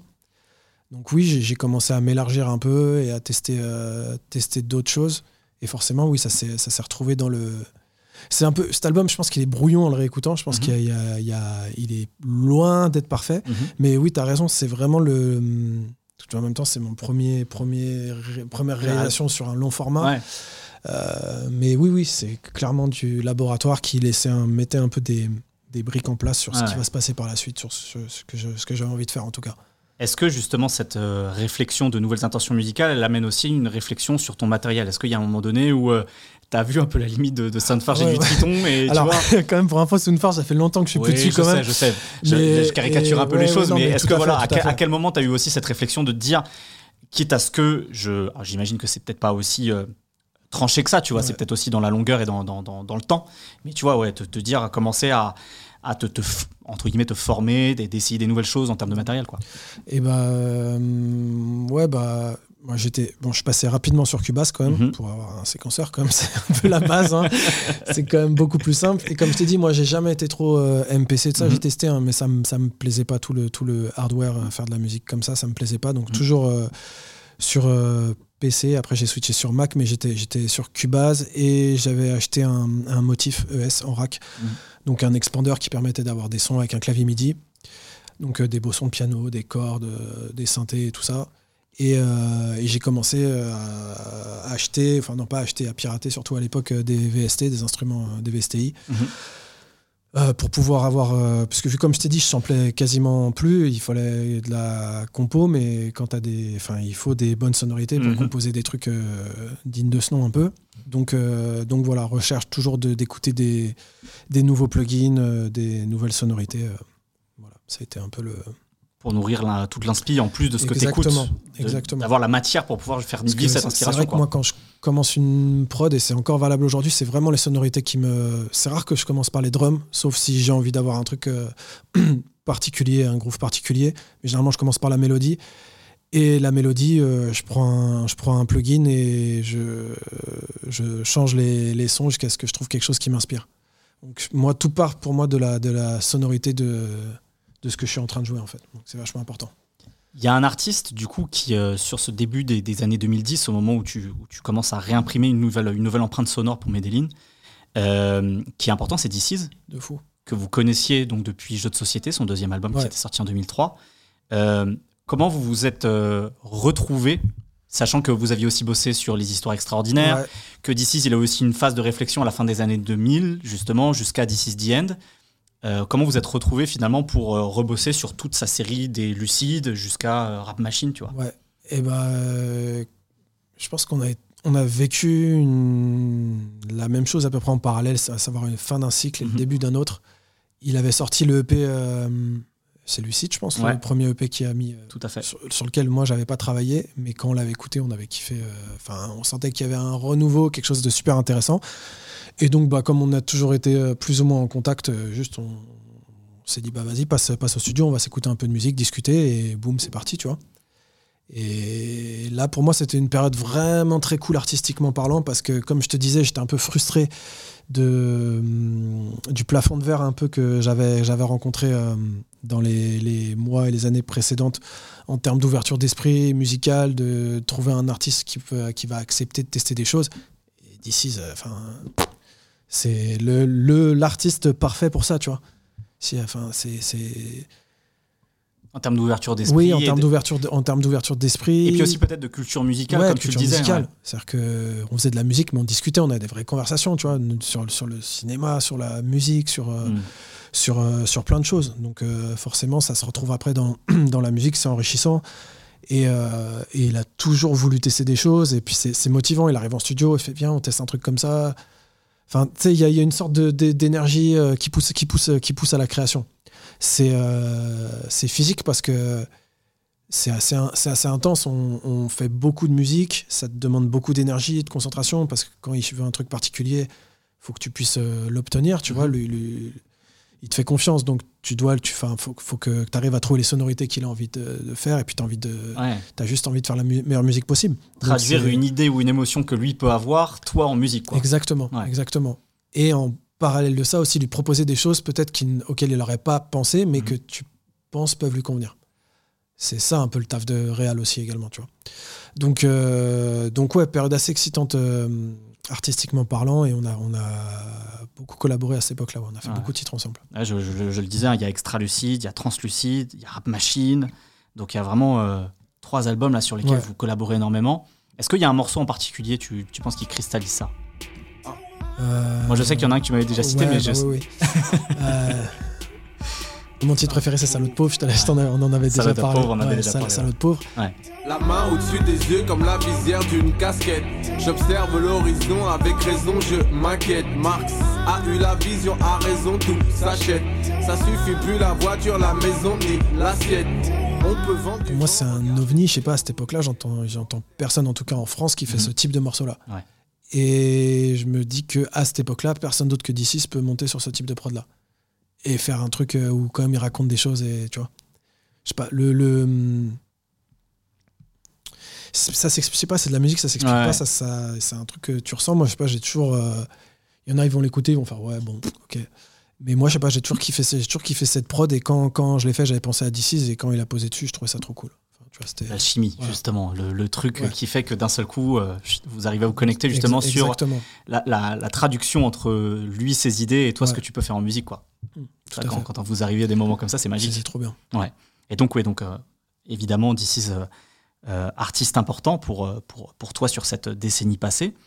Il y a un truc aussi que je trouve marquant, moi, sur, sur plein de productions qu'on- que, tu as pu faire justement ces, ces, ces 10-12 dernières années, c'est quand on écoute par exemple certains morceaux sur l'album Négritude euh, de, de Youssoufa, sur l'album euh, Requiem de Lino, euh, avec Giorgio aussi sur les premiers trucs, c'est il y a beaucoup ce truc qui revient de d'accords de piano majeur, de, de, de, de, kick sur tous les pieds. Enfin, ce truc très, très, très, euh, encore une fois, très pop rock, quoi. Ouais. c'est un peu une formule que tu as trouvée. J'ai l'impression, alors je sais pas si c'est pour laquelle on venait de chercher, tu vois? Ouais, je, je sais pas. Franchement, je sais rien. Je sais pas du tout. Tu vois, il y avait une espèce de formule à un moment donné que tu as réussi à Bah, trouver. En tout cas, c'est sûr que s'il y a bien quelque chose que j'ai essayé de faire, c'est de hum, popifier dans le bon sens du terme Mhm. ma musique. Parce que euh, je viens de loin quand même. hein. C'est euh, Queensbridge, euh, fallait pas me parler de single, de quoi que ce soit. T'as dû te Euh, déconstruire musicalement, quoi, c'est ça Exactement. Ouais. Et, et c'est pour ça que je te dis, quand je suis arrivé en fin d'un cycle, c'est que même moi, je me suis fatigué moi-même à vouloir avoir des, à avoir des, des préceptes déjà établis de choses que je dois pas faire. Hmm. Alors que, mais non, c'est pas possible en fait. On fait de la musique. À quel moment je dois me limiter et me dire, mais non, mais ça, c'est un truc de vendu ou quoi que ce soit? Non, en fait, si moi ça me parle et que j'arrive à apporter ma, ma touche, et bah ça reste, ça reste du Medellin en fait. Il y a pas de, y a, il y a pas de souci. Sauf que j'ai mis du temps à le, à le, à l'accepter et à le mettre en œuvre. Et donc, je pense que toute cette période de production où il y a plus vraiment de, ouais, il y a plus de, plus de barrières en fait. Plus de carcan, quoi. Non, il n'y a, a- il y a plus de carcan. Le, le seul carcan qui va rester, c'est est-ce que ça me plaît? Forcément, est-ce que ça plaît à l'artiste avec qui je bosse? Mhm. Et est-ce que je l'assume, tu vois? Enfin, est-ce que je suis Ouais. pas parti trop loin? Euh, Voilà, mais sinon, non, pas de, pas de souci, tu vois. Hmm. Pas de souci. Et, et- et la musique, en plus, à ce moment-là, commence aussi à, à casser un peu toutes ces barrières. Des barrières sont tombées et les musiques euh, ont commencé à se mélanger de plus en plus. Et je pense que c'est pour un, c'est pour, euh, c'est quelque chose de positif en tout cas. Donc moi, je me suis, ça, enfin, tout- toutes Mm. les planètes sont alignées en Ouais. tout cas pour que moi, dans ma tête, je me dise, ok, je suis capable de faire autre chose.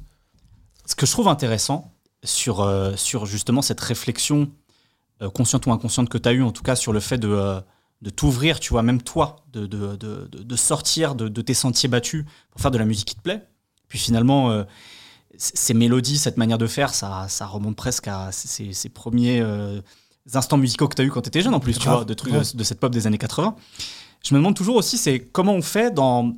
Parce que c'est aussi une musique qui a des codes, tu vois, là, cette pop justement beaucoup plus ouverte. Euh, comment on fait pour faire en sorte qu'on n'aseptise pas non plus sa musique tu, tu comprends ce que je veux dire? Ouais, Et dans, le fait de. pour qu'il y ait quand même une forme de singularité et de- de- d'avoir ta touche. Tu vois, c'est quel équilibre à trouver entre ces codes-là et ce qu'on peut nous y apporter euh, par rapport à ta propre sensibilité, quoi? Mais je pense que moi, je l'ai fait plus ou moins naturellement. Je sais pas si j'ai réussi, mais en tout Mhm. cas, selon, enfin, mo- moi, je le perçois comme ça, du fait que je viens pas du tout de la pop. Enfin, moi, je viens du rap, vraiment. Je suis un producteur de rap à la base.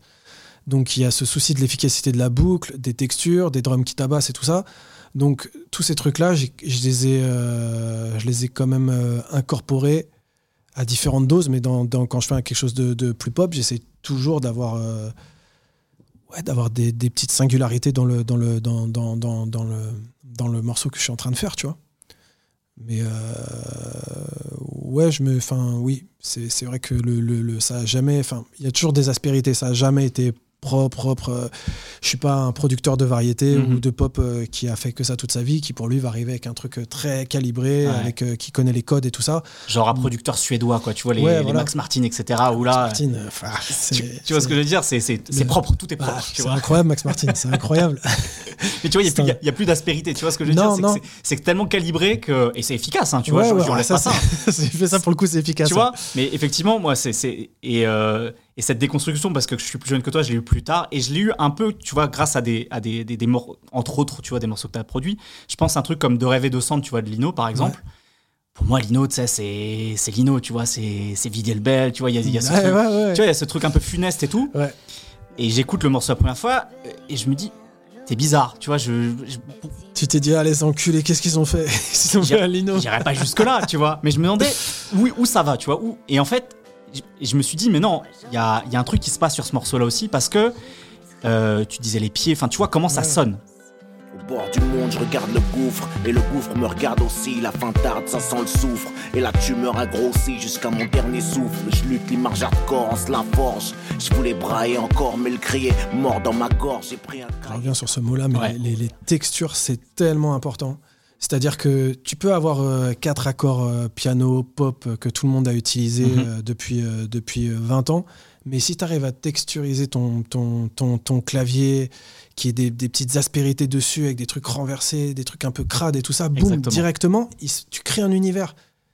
Et t'as pu, t'oublies, t'oublies que ces quatre accords que t'as déjà entendus euh, euh, un million de fois à la radio, tu vois. Mhm. Donc, euh, mais ça, ça vient du, ça, ça vient de- du fait que j'ai samplé pendant de longues, Mhm.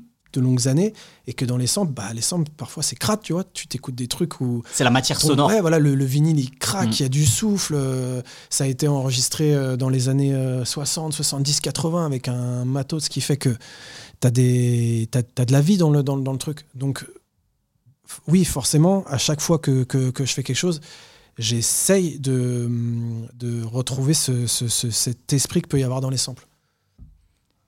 Justement, sur cette, euh, sur cette aussi, toute cette ouverture d'esprit, j'imagine que la réponse va être oui, mais la, la rencontre avec euh, des artistes comme euh, Madame Monsieur, comme Lilipo, comme Thomas, ça, Ouais, ça, a permis plein de choses euh, en termes de créativité pour toi. Moi, étant producteur de rap, je me retrouve à bosser avec euh, Madame Monsieur, qui alors eux, pour le coup, comme je, eux viennent vraiment de la chanson française et de la pop, tu vois, qui, quand je me retrouve à bosser avec eux, euh, moi, je leur apporte, je leur apporte quelque chose. C'est-à-dire justement tout ce travail de texture, déstructurer euh, les, les- les morceaux, les violenter un peu, sortir des, des, des cadres habituels de la pop. Mais eux, en contrepartie, ils m'amènent euh, com- comment mettre en valeur une voix, parce que la pop, enfin, tout est autour de la mélodie et de la voix, du texte. Comment servir cette mélodie, ce texte? Et, euh, et Jean-Carl, qui lui compose euh, tous les, tout- toute la musique de, de- de Madame Monsieur, lui, il a une vraie, enfin, il a fait, il a fait le conservatoire et tout ça, donc c'est un vrai, mu- un vrai musicien. Je dis pas que je suis pas un vrai musicien, mais Hmm. tu vois, c'est un, un instrumentiste en tout Ouais, cas. ouais. Il, a une, il, a, il a eu un apprentissage académique Voilà, de la donc, musique. ouais. euh, donc lui aussi m'apprend des choses euh, sur, euh, sur les progressions harmoniques, sur les harmonies, enfin tu vois. Et là, pendant ces années-là, j'ai appris, j'ai appris tellement en fait. Ouais. J'ai appris tellement. C'est et tout, tout, tout, tout cette, euh, cet apprentissage-là, quand je travaille avec des, avec des rappeurs, je peux, leur, euh, je peux leur faire part de cette expérience-là parce que maintenant, quasiment tous les refrains de rap sont chantés. Mhm. Mais les, les, les, faire des harmonies, c'est compliqué quand tu sais pas. euh, Tu peux, ils peuvent avoir des. Mais, mais tu vois, c'est c'est des, c'est des trucs qui se travaillent et voilà, c'est des choses que j'ai appris à, à demander à l'artiste de faire quand on est en studio, tester, tester des choses. Donc oui, tout ça, c'est des trucs que j'ai pu incorporer après à ma musique. Et c'est ça qui est trop bien. Et c'est pour ça que je m'en veux un peu. Euh, après, les choses, elles arrivent quand elles doivent arriver. Exactement. Mais je m'en veux un peu de ne pas avoir compris tout ça plus tôt. Quand je te disais que j'étais un ayatollah de la musique, euh, c'est la vérité. C'est-à-dire que pas- même le RB, je pouvais pas écouter à l'époque. Genre, c'était trop pour moi le RB, tu vois. Ouais. Le truc mielleux, là, genre, je pouvais pas, c'est pas possible. Alors que je pense que, ouais, enfin, c'était pas possible. Donc, c'est pour ça que je dis, je viens, je viens de très loin et je m'en veux un peu de pas avoir compris ça plus tôt. Est-ce qu'en même temps, euh, cet état d'esprit que tu avais, ça t'a permis aussi, encore jusqu'à aujourd'hui, tu vois, de, de faire des concessions euh, qui iraient contre tes propres principes C'est-à-dire qu'aujourd'hui, tu as, un équilibre entre une ouverture d'esprit, tu vois, et de faire des, des concessions dans lesquelles tu ne serais pas à l'aise ou qui te plairaient pas, tu vois. Est-ce que tu vois, ce bagage-là euh, Généralement, quand je suis pas à l'aise, je le fais pas. hein. Ouais. Mais justement, est-ce que ça vient pas aussi d'une certaine manière de ce truc d'être très de cette radicalité que tu avais au départ, quoi? Ouais, si, si, je pense. Je pense que, de toute façon, j'ai- j'ai quand même toujours su ce que je voulais Mhm. et ce que je voulais pas. Et ça n'a pas bougé. Après, le curseur a bougé sur mes, mes envies. Ouais, ouais. Mais sur ce, ce- quand je veux pas faire un truc, euh, je le fais pas. Après, Mhm. je suis pas du tout fermé. J'aime- j'aime- J'ai quand même envie de. C'est tellement cool de pouvoir vivre de la musique, de Mhm. faire de la musique euh, tous les jours que je vais pas me fermer de porte en tout cas. Et si je me sens capable de faire un truc, c'est surtout ça, c'est plus se sentir capable, tu vois. Ouais. Des fois, j'ai syndrome de l'imposteur. C'est vraiment, je me dis, mais waouh. Je pense À que un moment donné, à un moment, ça. à un ouais. donné, ils vont se rendre compte que, que, ça- que, que j'ai rien à faire là, tu vois. Que je suis juste un bidouilleur de machine. tu vois donc, euh, donc, euh, donc, donc voilà, mais si, si, si je me dis que. Enfin, j'arrive à avoir une vision sur l'artiste avec lequel je dois bosser, que je pense que je peux apporter un petit truc, euh, je le fais en fait. Il y a pas de. Tu parlais justement de plus être un ayatollah, et tout à l'heure tu disais aussi le fait que dans les années 2000, vous n'avez pas eu de tube, par exemple. Là, il y a un truc que tu commences à faire dans les années 2010, Ouais. c'est des singles. Tu vois, je pense à des choses comme Abuseur, comme Cette Gecko Bar, comme Insta pour La Fouine. C'est des choses en fait que effectivement avant t'avais jamais fait. Alors là, qui sont très codifiées par rapport à ce truc très DJ Mustard, Ratchet, etc.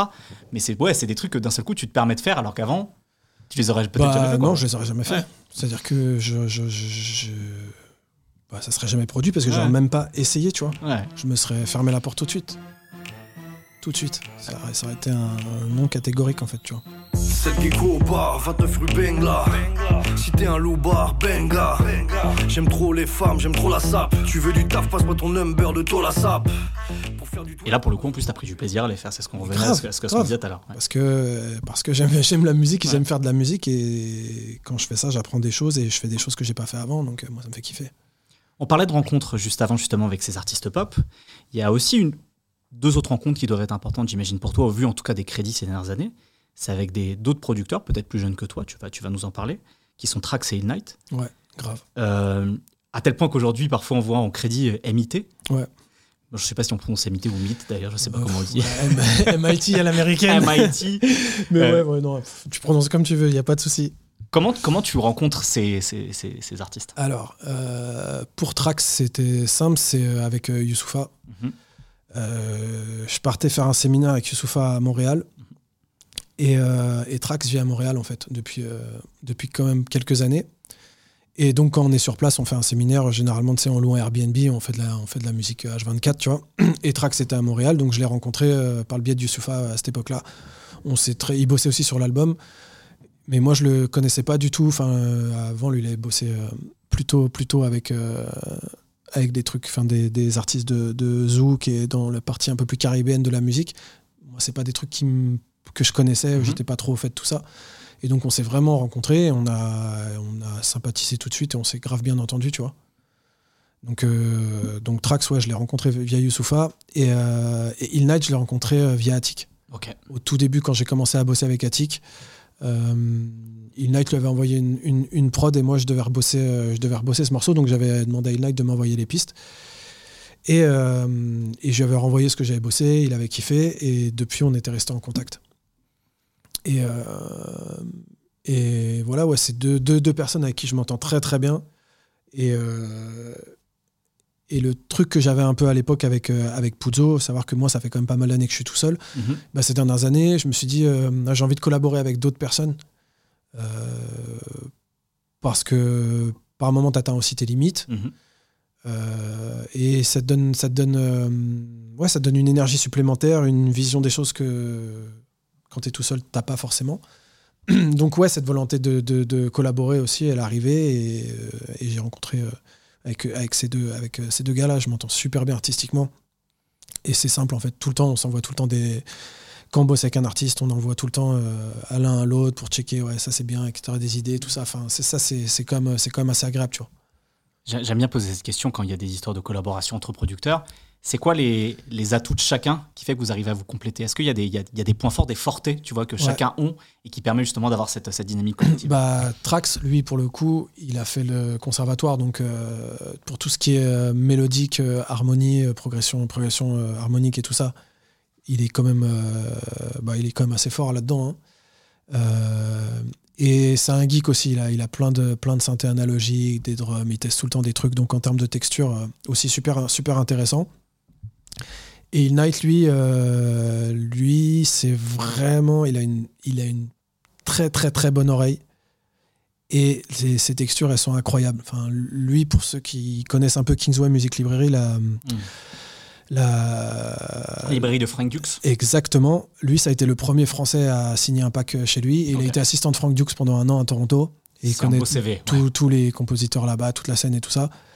Donc euh, oui, en termes de, en termes de, quand je te parlais de texture là, Ouais. Là, on y est là. il, il sait de, il sait de quoi il parle. Il a appris avec euh, avec euh, Frank Dukes et tout ça, tu vois. Donc euh, donc euh, ouais, il a une oreille vraiment extrêmement précise parce que maintenant je mixe aussi mes, mes morceaux quand je produis avec un artiste. Donc souvent quand j'ai besoin d'un d'une oreille extérieure quand je suis pas sûr d'un truc, boum, je lui envoie et il me dit tiens ça à tel endroit, cette fréquence là, là, franchement, elle est- essaie de la couper et tout ça. Donc euh, c'est pour ça c'est mon gars sûr pour les pour tout pour tout ça pour toute cette partie là là c'est euh, il est vraiment euh, vraiment assez fort là-dedans.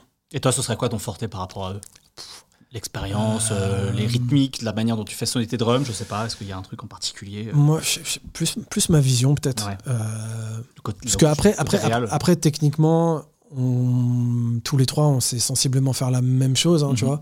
Mais c'est plus nos sensibilités de chacun qui Mhm. font qu'on amène, euh, que c'est assez bien complémentaire. Et moi, je pense que c'est plus ma, ma- ma vision peut-être euh, pour me projeter euh, sur imaginer des choses pour un artiste. Peut-être Mhm. c'est peut-être ça ma ouais mon, mon point fort.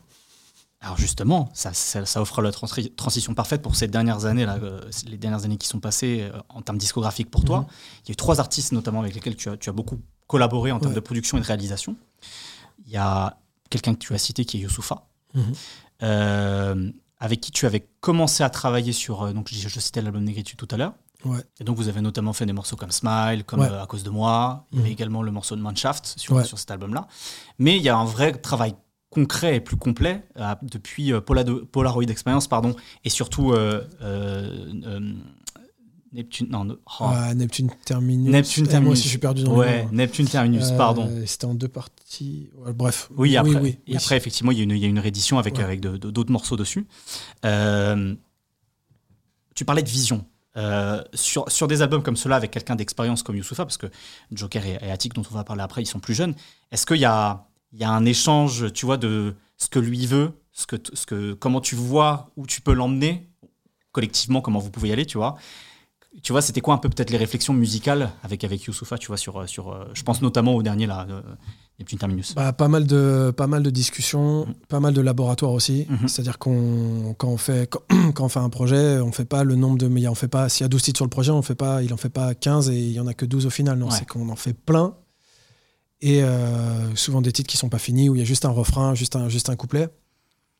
Et euh, naturellement, il y a des il y a une sorte de colonne vertébrale qui va se, qui va se dégager. Et comme on se connaît bien, euh, en vrai, ça va, ça va, ça va assez vite. Enfin, on sait, on sait à peu près ce qu'on a, ce qu'on a à faire. Et lui, c'est pas non plus un dictateur. Il y a certains artistes où ils sont assez, ils veulent un truc et ça sera pas autre chose, tu vois. Ouais. Lui, c'est un peu comme, c'est un peu comme, comme DC's, Il est assez ouvert. En vrai, euh, il arrive en studio, c'est un truc, tu as une idée, euh, il va tester, ça marche, ça marche pas, mais en tout cas, il va tester, tu vois. Donc euh, ça aussi, c'est ultra agréable. Donc c'est, à chaque fois, ça se passe vraiment, c'est très fluide. Il y a pas trop de, c'est pas trop une prise de tête.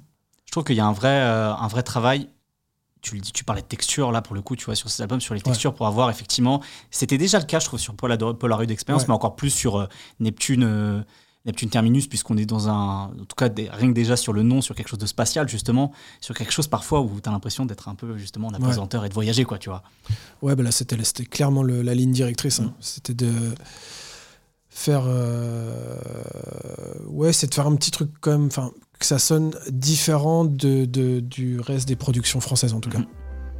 C'était clairement, clairement l'objectif euh, pour Trax et pour moi, euh, quand on a bossé dessus, c'était essayer, de, essayer d'amener des textures un peu différentes et voilà. La vie est courte, parfois on se gourre, obligé à courir. Si t'es pas occupé à naître, t'es occupé à mourir. Vos solutions m'ont pas aidé, j'ai appris de mes problèmes. J'ai jamais eu peur des menaces, j'ai toujours peur des promesses.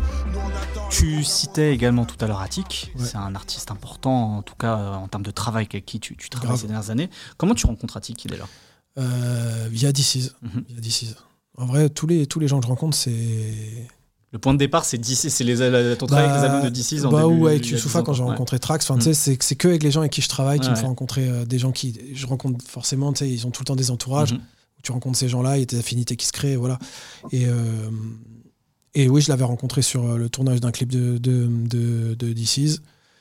Et lui, il écoutait, euh, il écoutait, enfin, il connaissait ma- mon, mon taf et tout ça, donc, euh, donc voilà, c'est comme ça qu'on s'est rencontrés en fait.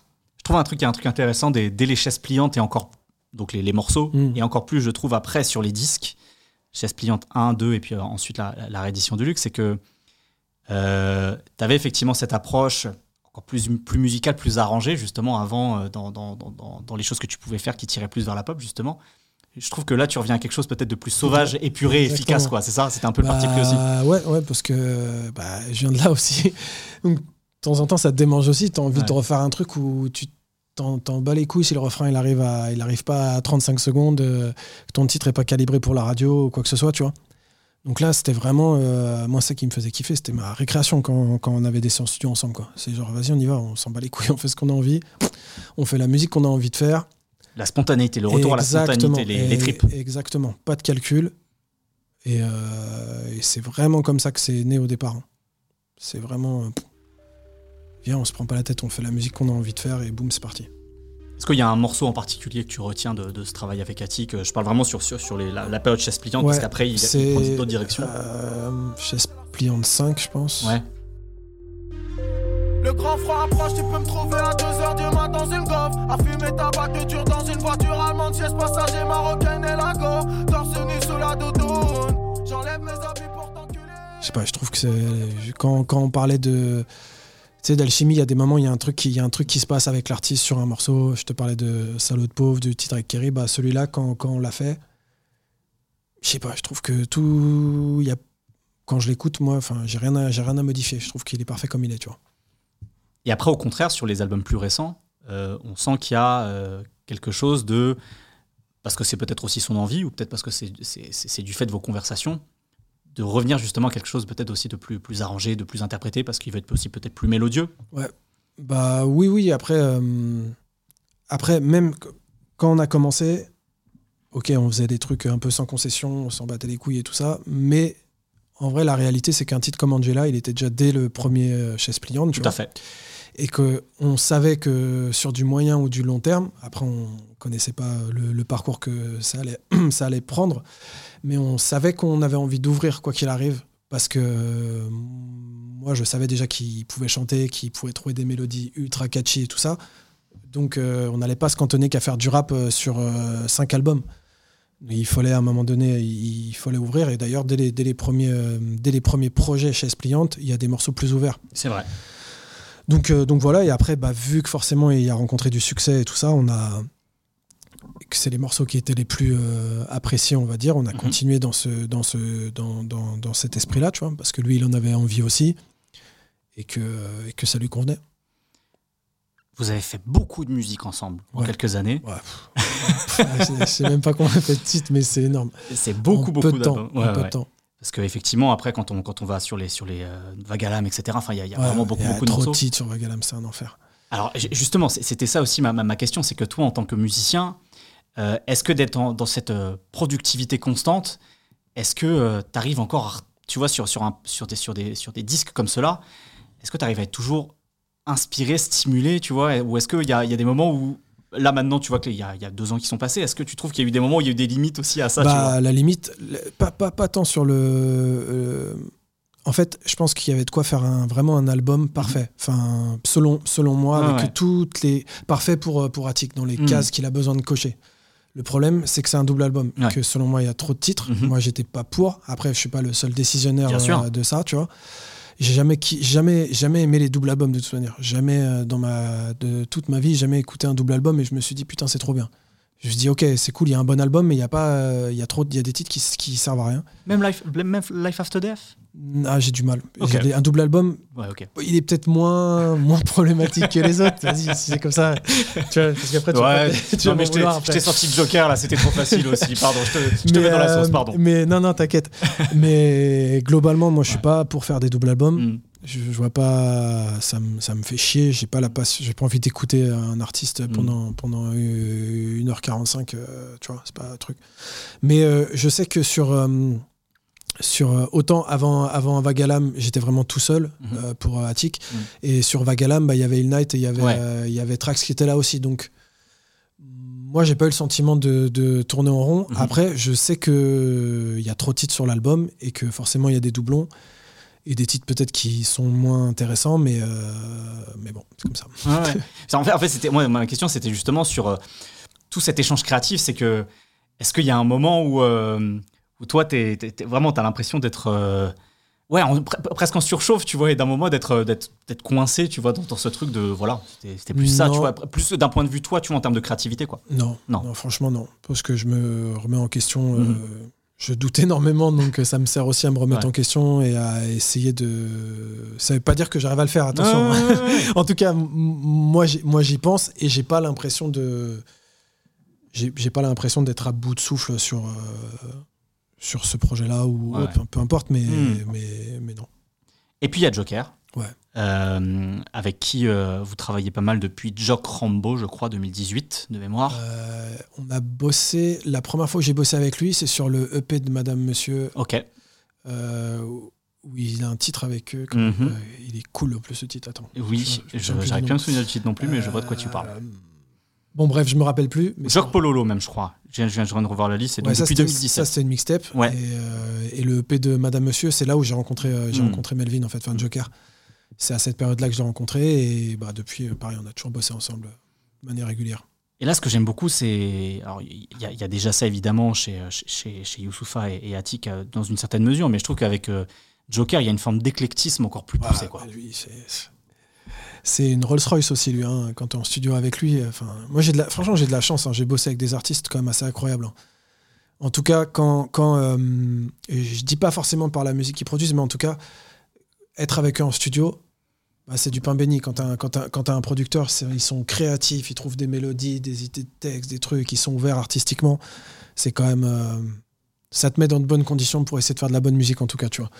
Et lui, euh, lui, bien sûr, lui, c'est vraiment le, rap américain qui le, qui le, qui le mindfuck, mais il est.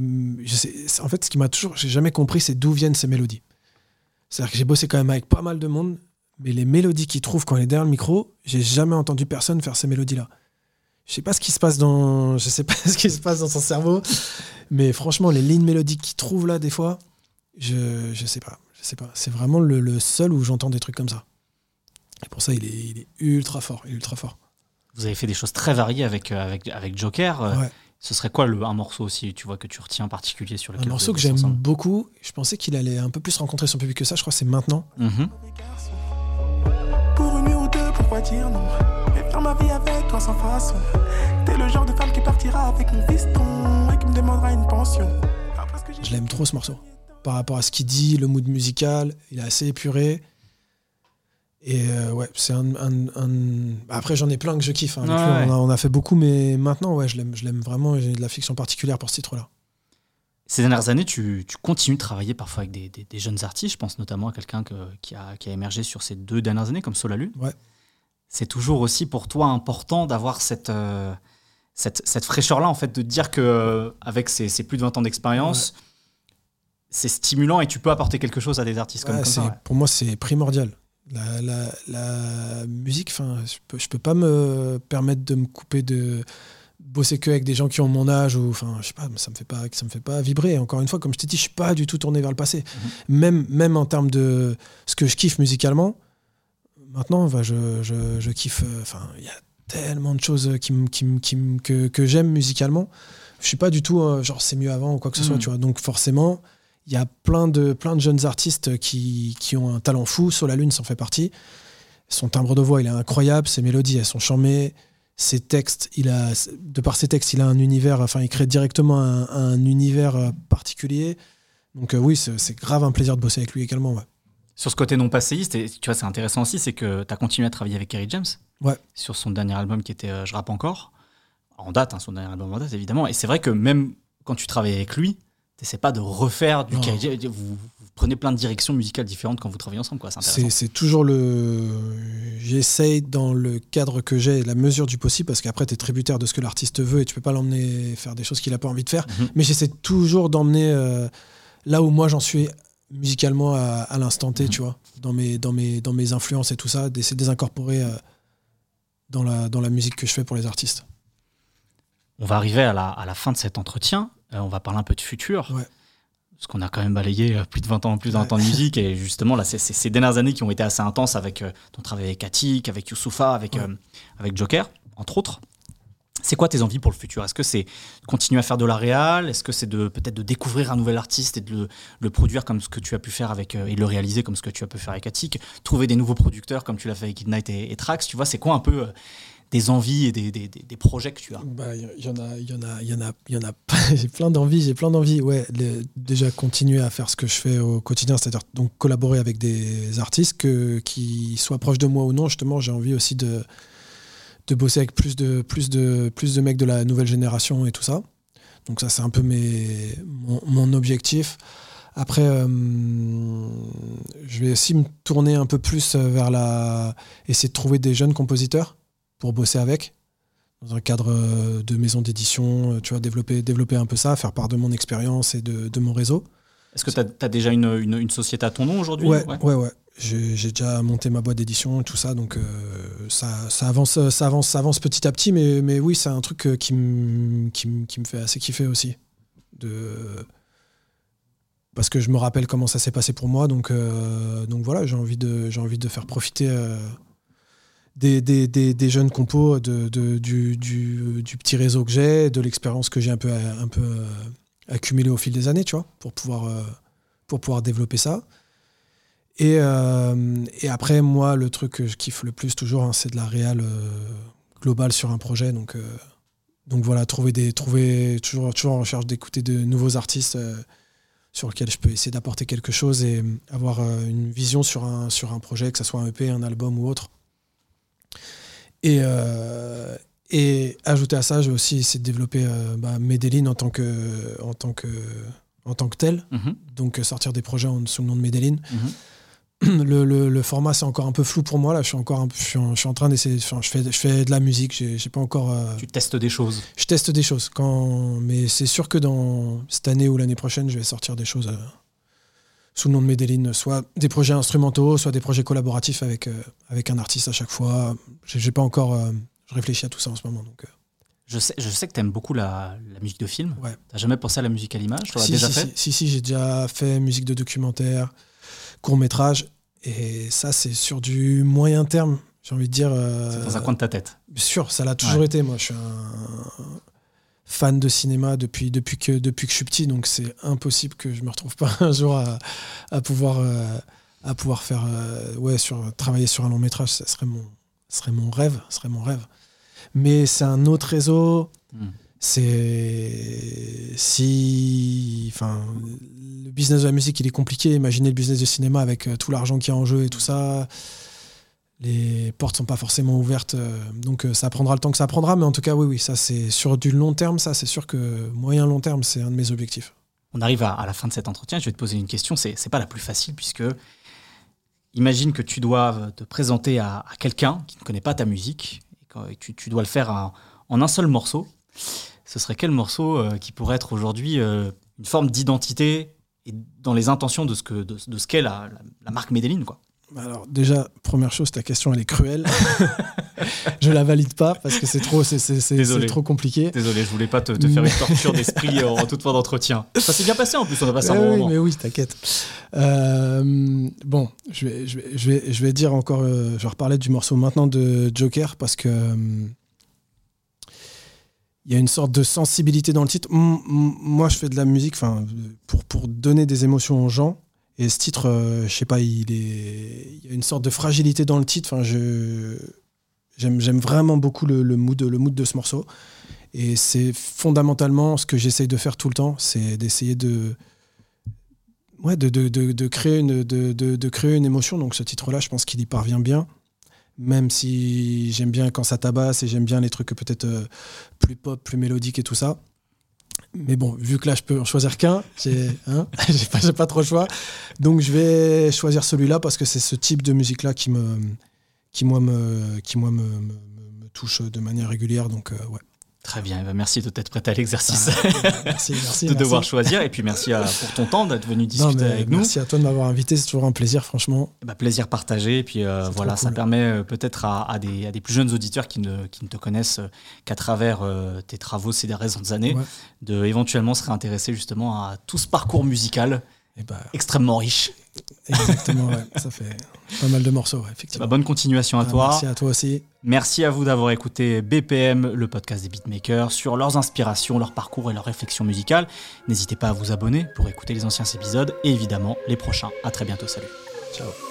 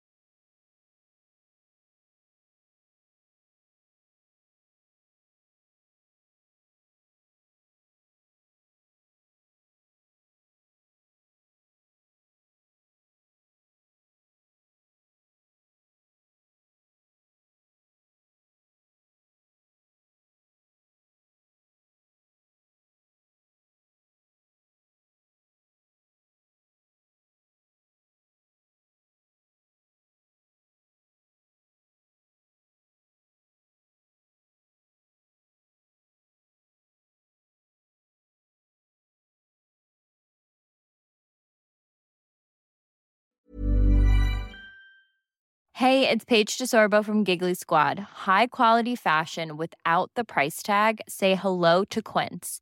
I'm snagging high-end essentials like cozy cashmere sweaters, sleek leather jackets, fine jewelry, and so much more. With Quince being 50 to 80% less than similar brands.